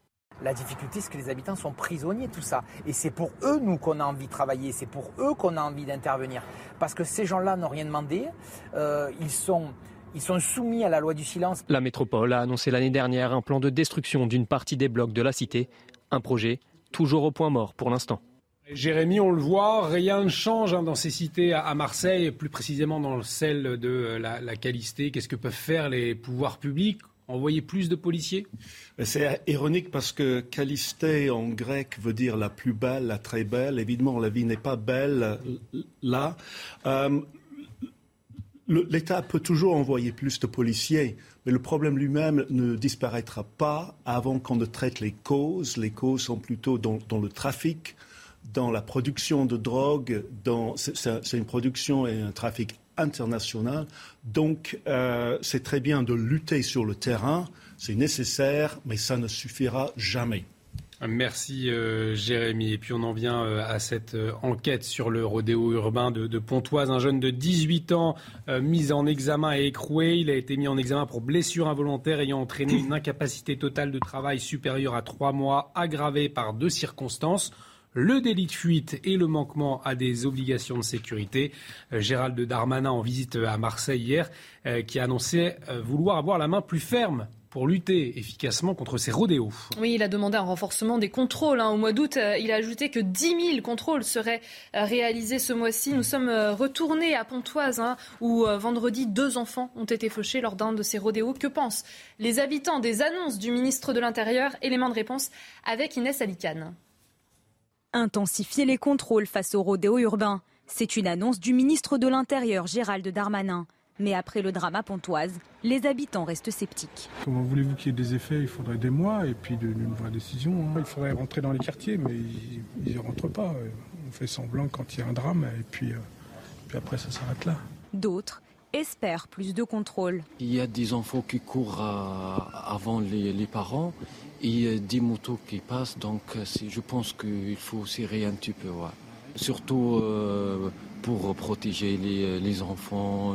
De leur côté, les élus montent au front et dénoncent un sentiment d'impunité. Les citoyens euh, avec lesquels nous échangeons n'arrivent pas à comprendre toutes les peines qui sont des peines alternatives à l'emprisonnement, etc., à tout ce que l'on peut avoir. Et ils voient euh, un jour, deux jours après, les personnes qui ont commis des actes, et eh bien finalement euh, retourner chez eux et au plus près de ces familles. Le ministre de l'Intérieur l'affirme. En deux mois, 8000 opérations ont été effectuées par la police et la gendarmerie en France, avec au total 1200 interpellations et 700 saisies de motos, quad ou voitures.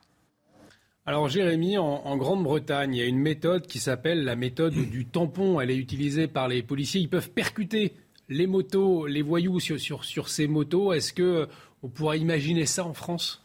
Mais cette méthode a été développée pour contrer le vol à l'arraché mm. par des voleurs qui sont à, scooter ou à, à, moto. Et donc, euh, la méthode n'est pas vraiment adaptée au rodéo dans les cités. D'abord parce que si un policier fait tomber un jeune euh, de, sa moto dans une cité, on aura bientôt très vite même euh, une émeute. il y a aussi la question de la, de la liberté dont jouissent les policiers dans l'exercice de leurs fonctions.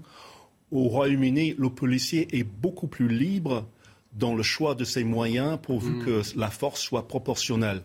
Le policier français ne jouit pas de cette liberté, donc il faudrait changer beaucoup de choses, y compris euh, le système des lois en France avant de pouvoir adapter la technique. La méthode du tampon, donc pas adaptée euh, en France. Pour vous, euh, Jérémy, dans l'actualité également, toujours la crise à l'hôpital. Alors comment désengorger les urgences qui font face à un afflux massif de patients? Eh bien, une expérimentation est mise en place et c'est en ce moment en Bretagne. Une cinquantaine de pharmacies euh, de la région peuvent prendre en charge euh, des patients, notamment ceux qui présentent des petits bobos. Entendez par là des piqûres, des brûlures ou encore, par exemple, des maux de tête. Reportage dans le Morbihan signé Michael Chailloux.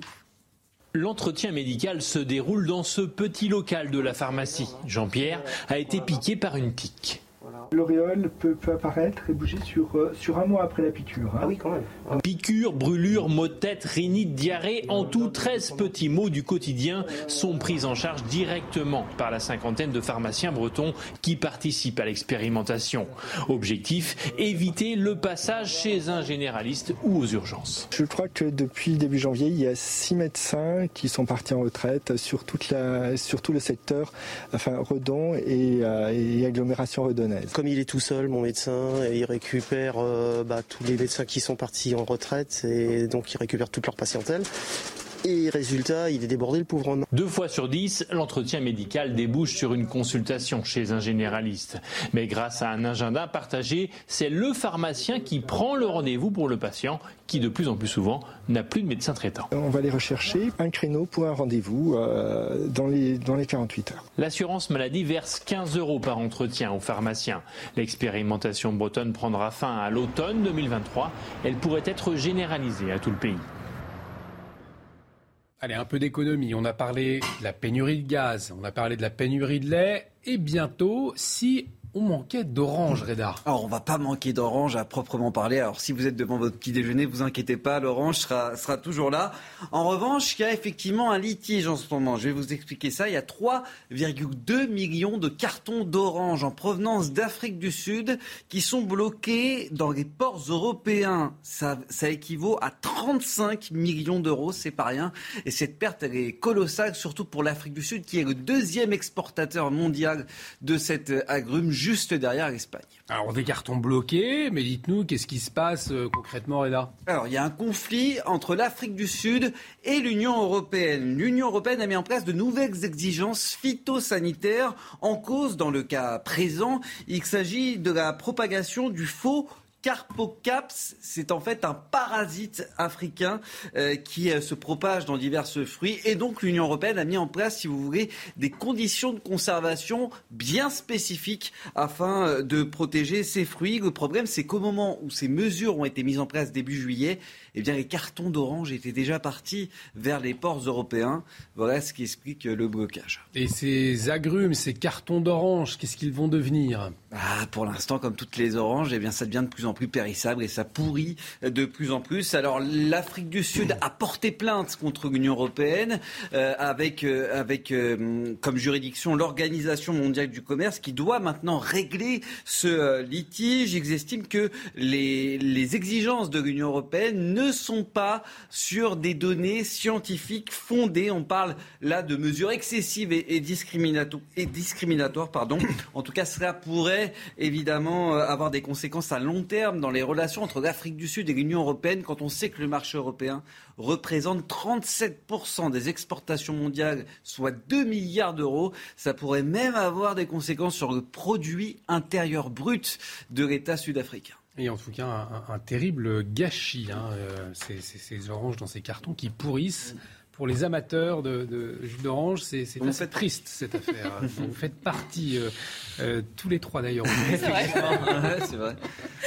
Allez, on, en vient à, la, canicule. En cette période de forte chaleur, nous nous sommes posé une question comment marche la climatisation des immeubles et des entreprises? Eh bien, pour y répondre, ce matin, on vous emmène à Paris, à 30 mètres sous terre, dans les entrailles de la capitale. Un réseau de 90 km d'eau à 4 degrés permet de rafraîchir toute la ville. Michel Chevalet nous explique comment fonctionne ce réseau de refroidissement souterrain. Allez, pour vous situer, regardez, vous connaissez ça, c'est le Grand Palais. Eh bien là, sous nos pieds, se trouve une usine étonnante qui fabrique de l'eau glacée. Ça y est, on y est. On est à 30 mètres sous terre.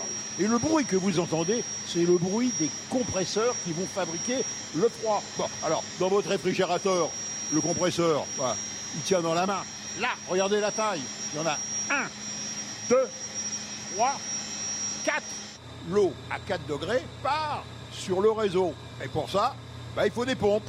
Et là, encore une fois, c'est le domaine du gigantisme. Regardez les pompes. Une, deux, trois, quatre. C'est pas petit, hein. Dites-moi, vous avez combien d'unités de production? 12 unités de production dans Paris. Donc celle-ci, qui est une des plus grosses, qui fait 52 MW et qui irrigue la totalité du réseau de froid de la ville de Paris. Longueur du réseau Notre réseau fait à peu près 90 km. Donc vous avez compris, on envoie de l'eau glacée, vous l'avez vu, à 4 degrés dans tout le réseau. Là, elle va prendre des calories, elle va refroidir en quelque sorte avec des échangeurs bah, les appartements, les immeubles, euh, les salles de spectacle, le musée du Louvre. Et puis l'eau, elle revient ici, mais elle est réchauffée de 10, 15 degrés. Et donc il y a des calories. Et eh bien des calories, mais il faut les évacuer. Les évacuer, bah, comment? Eh ben voilà, on va se servir de l'eau de la Seine pour évacuer les calories. Et avec euh, ce qui se passe au point de vue du climat, j'ai l'impression qu'ils vont avoir beaucoup, beaucoup de succès dans l'avenir. Une bonne solution finalement, Jérémy, hein, ces, pompes euh, pour envoyer de, l'eau froide. Oui, mais nous sommes dans une situation paradoxale parce que pour la plupart d'entre nous, nous souffrons de la chaleur et pourtant on nous dit de ne pas trop mettre la, clim pour économiser de l'énergie. Donc, euh, je, ne sais pas si je dois souffrir de chaleur ou souffrir de manque d'énergie, mais euh, on ne voit pas encore la porte de sortie, euh, n'en déplaise à ce reportage hautement scientifique. La très belle charlotte de Monsieur Chevalet. N'est-ce pas ça, ça, on peut le souligner. Toujours un, un, excellent reportage, bien évidemment. Allez, on part aux États-Unis. Euh, la Maison-Blanche qui réagit à la décision de l'Indiana d'interdire l'avortement. Cet État américain a été euh, le premier à voter une loi depuis la décision de la Cour suprême la loi entrera en vigueur le 15 septembre dans euh, l'Indiana. Elle interdit l'avortement à toutes les femmes, sauf en cas de viol, d'inceste ou si la vie de la mère est en danger. Écoutez la réaction de, Kamala Harris, la vice-présidente euh, des États-Unis, qui estime que la décision d'avorter ou non doit uniquement revenir à la jeune femme concernée. La majorité des femmes qui seront touchées par cette décision ont entre 20 et 29 ans. Beaucoup d'entre elles sont à l'université ou vont y entrer. Nous devons faire confiance aux femmes américaines pour prendre les décisions les plus intimes pour elles. Ce n'est pas au gouvernement de choisir. L'actrice australienne Olivia Newton-John, décédée hier à l'âge de 73 ans. celle qui avait aussi la nationalité britannique, hein, se battait depuis euh, plus de 30 ans euh, contre un cancer du sein. Elle a été rendue célèbre par son rôle de Sandy dans la comédie musicale Grease aux côtés de John Travolta. On va aller euh, sur place à Los Angeles pour les toutes dernières informations et les réactions avec notre correspondant Ramzi Malouki. Elle s'était donné elle-même le surnom d'infatigable. Olivia Newton-John vivait depuis 30 ans avec ce cancer du sein qu'il a remporté à l'âge de 73 ans. Et malgré une mastectomie puis deux récidives, l'inoubliable Sandy de la comédie musicale Grease a toujours continué à profiter de la vie. Elle avait même mis euh, sa célébrité au service de la lutte contre le cancer à travers une, fondation, une fondation qui porte son nom et qui, à ce jour, finance euh, les recherches sur les, les bienfaits des plantes médicinales sur la maladie. Alors de l'Australie au Royaume-Uni, en passant par par euh, Hollywood. Les hommages se multiplient. Vous le voyez, une couronne de fleurs a été déposée quelques heures après l'annonce de son décès sur son étoile ici sur Hollywood Boulevard. Et puis John Travolta, lui, a immédiatement réagi sur les réseaux sociaux. Un message d'amour qui se termine par Je t'aime, ton Danny. Danny, du nom de son personnage dans le film culte. Il faut savoir que les deux acteurs étaient très proches dans la vie et n'hésitaient pas à apparaître ensemble lors des retrouvailles du casting de Grease et chanter aussi ces tubes devenus planétaires. Olivia Newton-John restera à jamais un symbole, celui de l'étoile hollywoodienne pour ses fans, mais aussi celui de l'espoir pour les millions de personnes souffrant de cancer. Allez, on va se faire un petit plaisir, un petit moment de nostalgie. On va revoir euh, ensemble une séquence de ce film culte avec Olivia Newton-John. Regardez.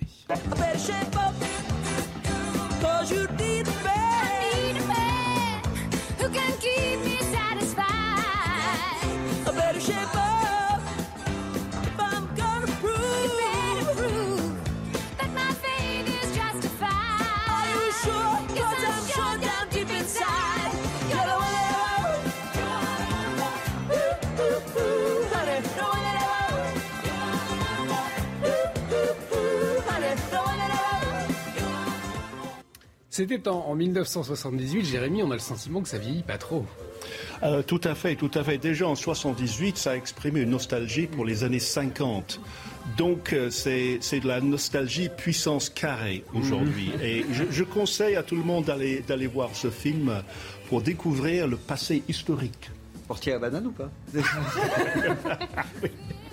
Elisa, vous l'avez vu il n'y a, pas, a pas longtemps. Hein, oui, oui, mais il est repassé il n'y a pas longtemps. On s'en lasse pas. Hein. Il a beau avoir euh, effectivement un certain nombre d'années, ce film, il est toujours aussi plaisant à regarder et, toujours aussi actuel finalement dans, ce qu'il propose. Et on ne se lasse pas non plus de la Ligue 1 de football, notamment à regarder euh, sur, euh, sur Canal+, troisième tour préliminaire de la Ligue des Champions, match décisif ce soir pour Monaco. Oui, c'est de, de, la Ligue des Champions, effectivement, troisième tour préliminaire et la suite de l'aventure en Ligue des Champions. Elle se joue ce soir pour les joueurs de la principauté face aux Néerlandais du PSV Eindhoven la semaine dernière. Je vous le rappelle, les Monégasques avaient fait match nul un partout et la confiance, elle est de mise du côté de la SM pour l'entraîneur belge Philippe Clément. Il l'a dit en conférence de presse, ces joueurs sont mentalement prêts pour ce rendez-vous.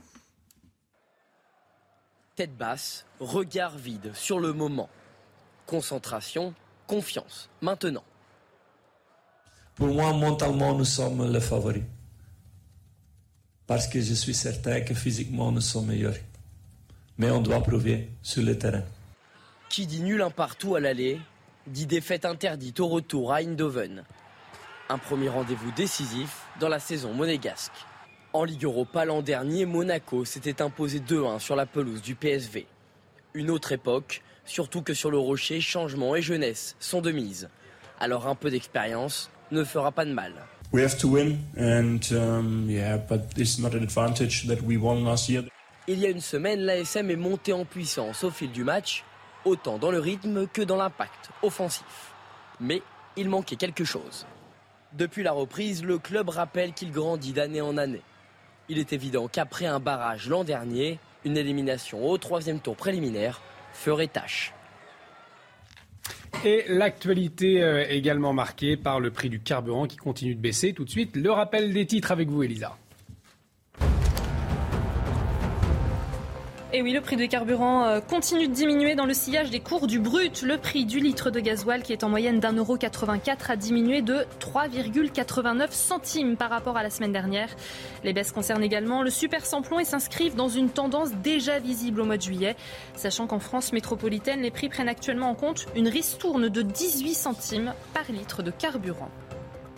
Des nouvelles du beluga coincé dans la Seine. Depuis bientôt une semaine, les autorités privilégient maintenant euh, une extraction de l'animal direction la mer pour le sauver. Bonne nouvelle donc, hein, car on vous le rappelle, l'euthanasie avait un temps été envisagée.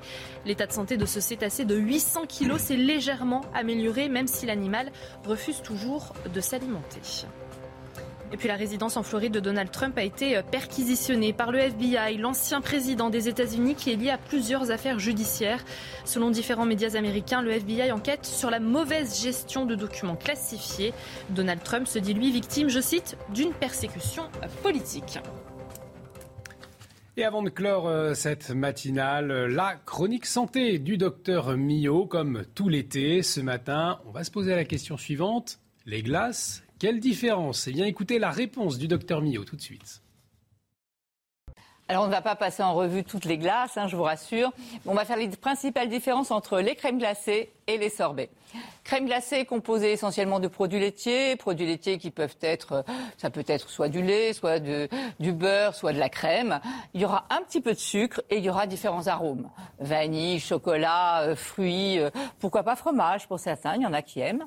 Ensuite, il y a les sorbets. Alors les sorbets, ce sont essentiellement de l'eau, du sucre et des fruits. Il faut qu'il y ait au minimum 15% de fruits et 35% de pulpe de fruits, ou 35% pardon, de pulpe de fruits. Mais ce qui nous intéresse, c'est le nombre de calories. Euh, surtout l'été, surtout en cette saison. Euh, donc là, il n'y a pas une si grande différence que ça. Regardez, deux boules de glace, c'est l'équivalent de 100 grammes de glace, 130 calories pour les crèmes glacées et 100 calories pour les sorbets. Donc ceux qui vous disent que le sorbet est une glace régime, pas du tout, du tout. C'est une glace un peu moins calorique que les crèmes glacées, mais pas une glace régime. Bien entendu, là, on a comparé euh, crème glacée et, sorbet. Si vous prenez des, cornets, si vous prenez des crèmes, à des glaces à l'américaine, si vous ajoutez des noix de pécan, du chocolat, du caramel, là, ce sont de véritables bombes caloriques. Hein. En tout cas, un petit conseil pour les glaces, préférez les prendre à la fin du repas.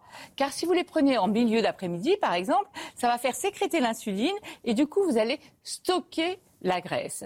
Mais en tout cas, quoi qu'il en soit, il est préférable d'avoir deux boules de glace à la fin du repas qu'une part de gâteau.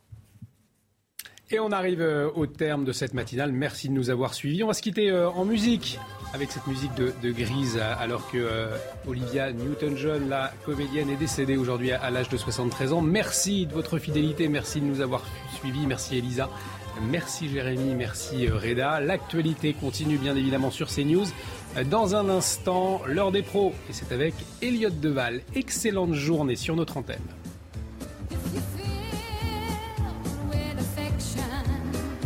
Un temps largement ensoleillé est attendu ce matin sur l'ensemble du territoire avec toutefois de légers nuages passagers dans le sud-ouest. Dans l'après-midi, le soleil sera lui aussi majoritairement présent.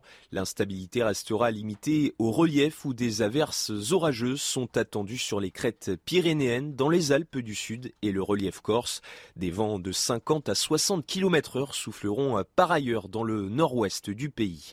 Les températures, seront élevées dès le matin dans le sud de la France avec une maximale de 23 degrés à Nice.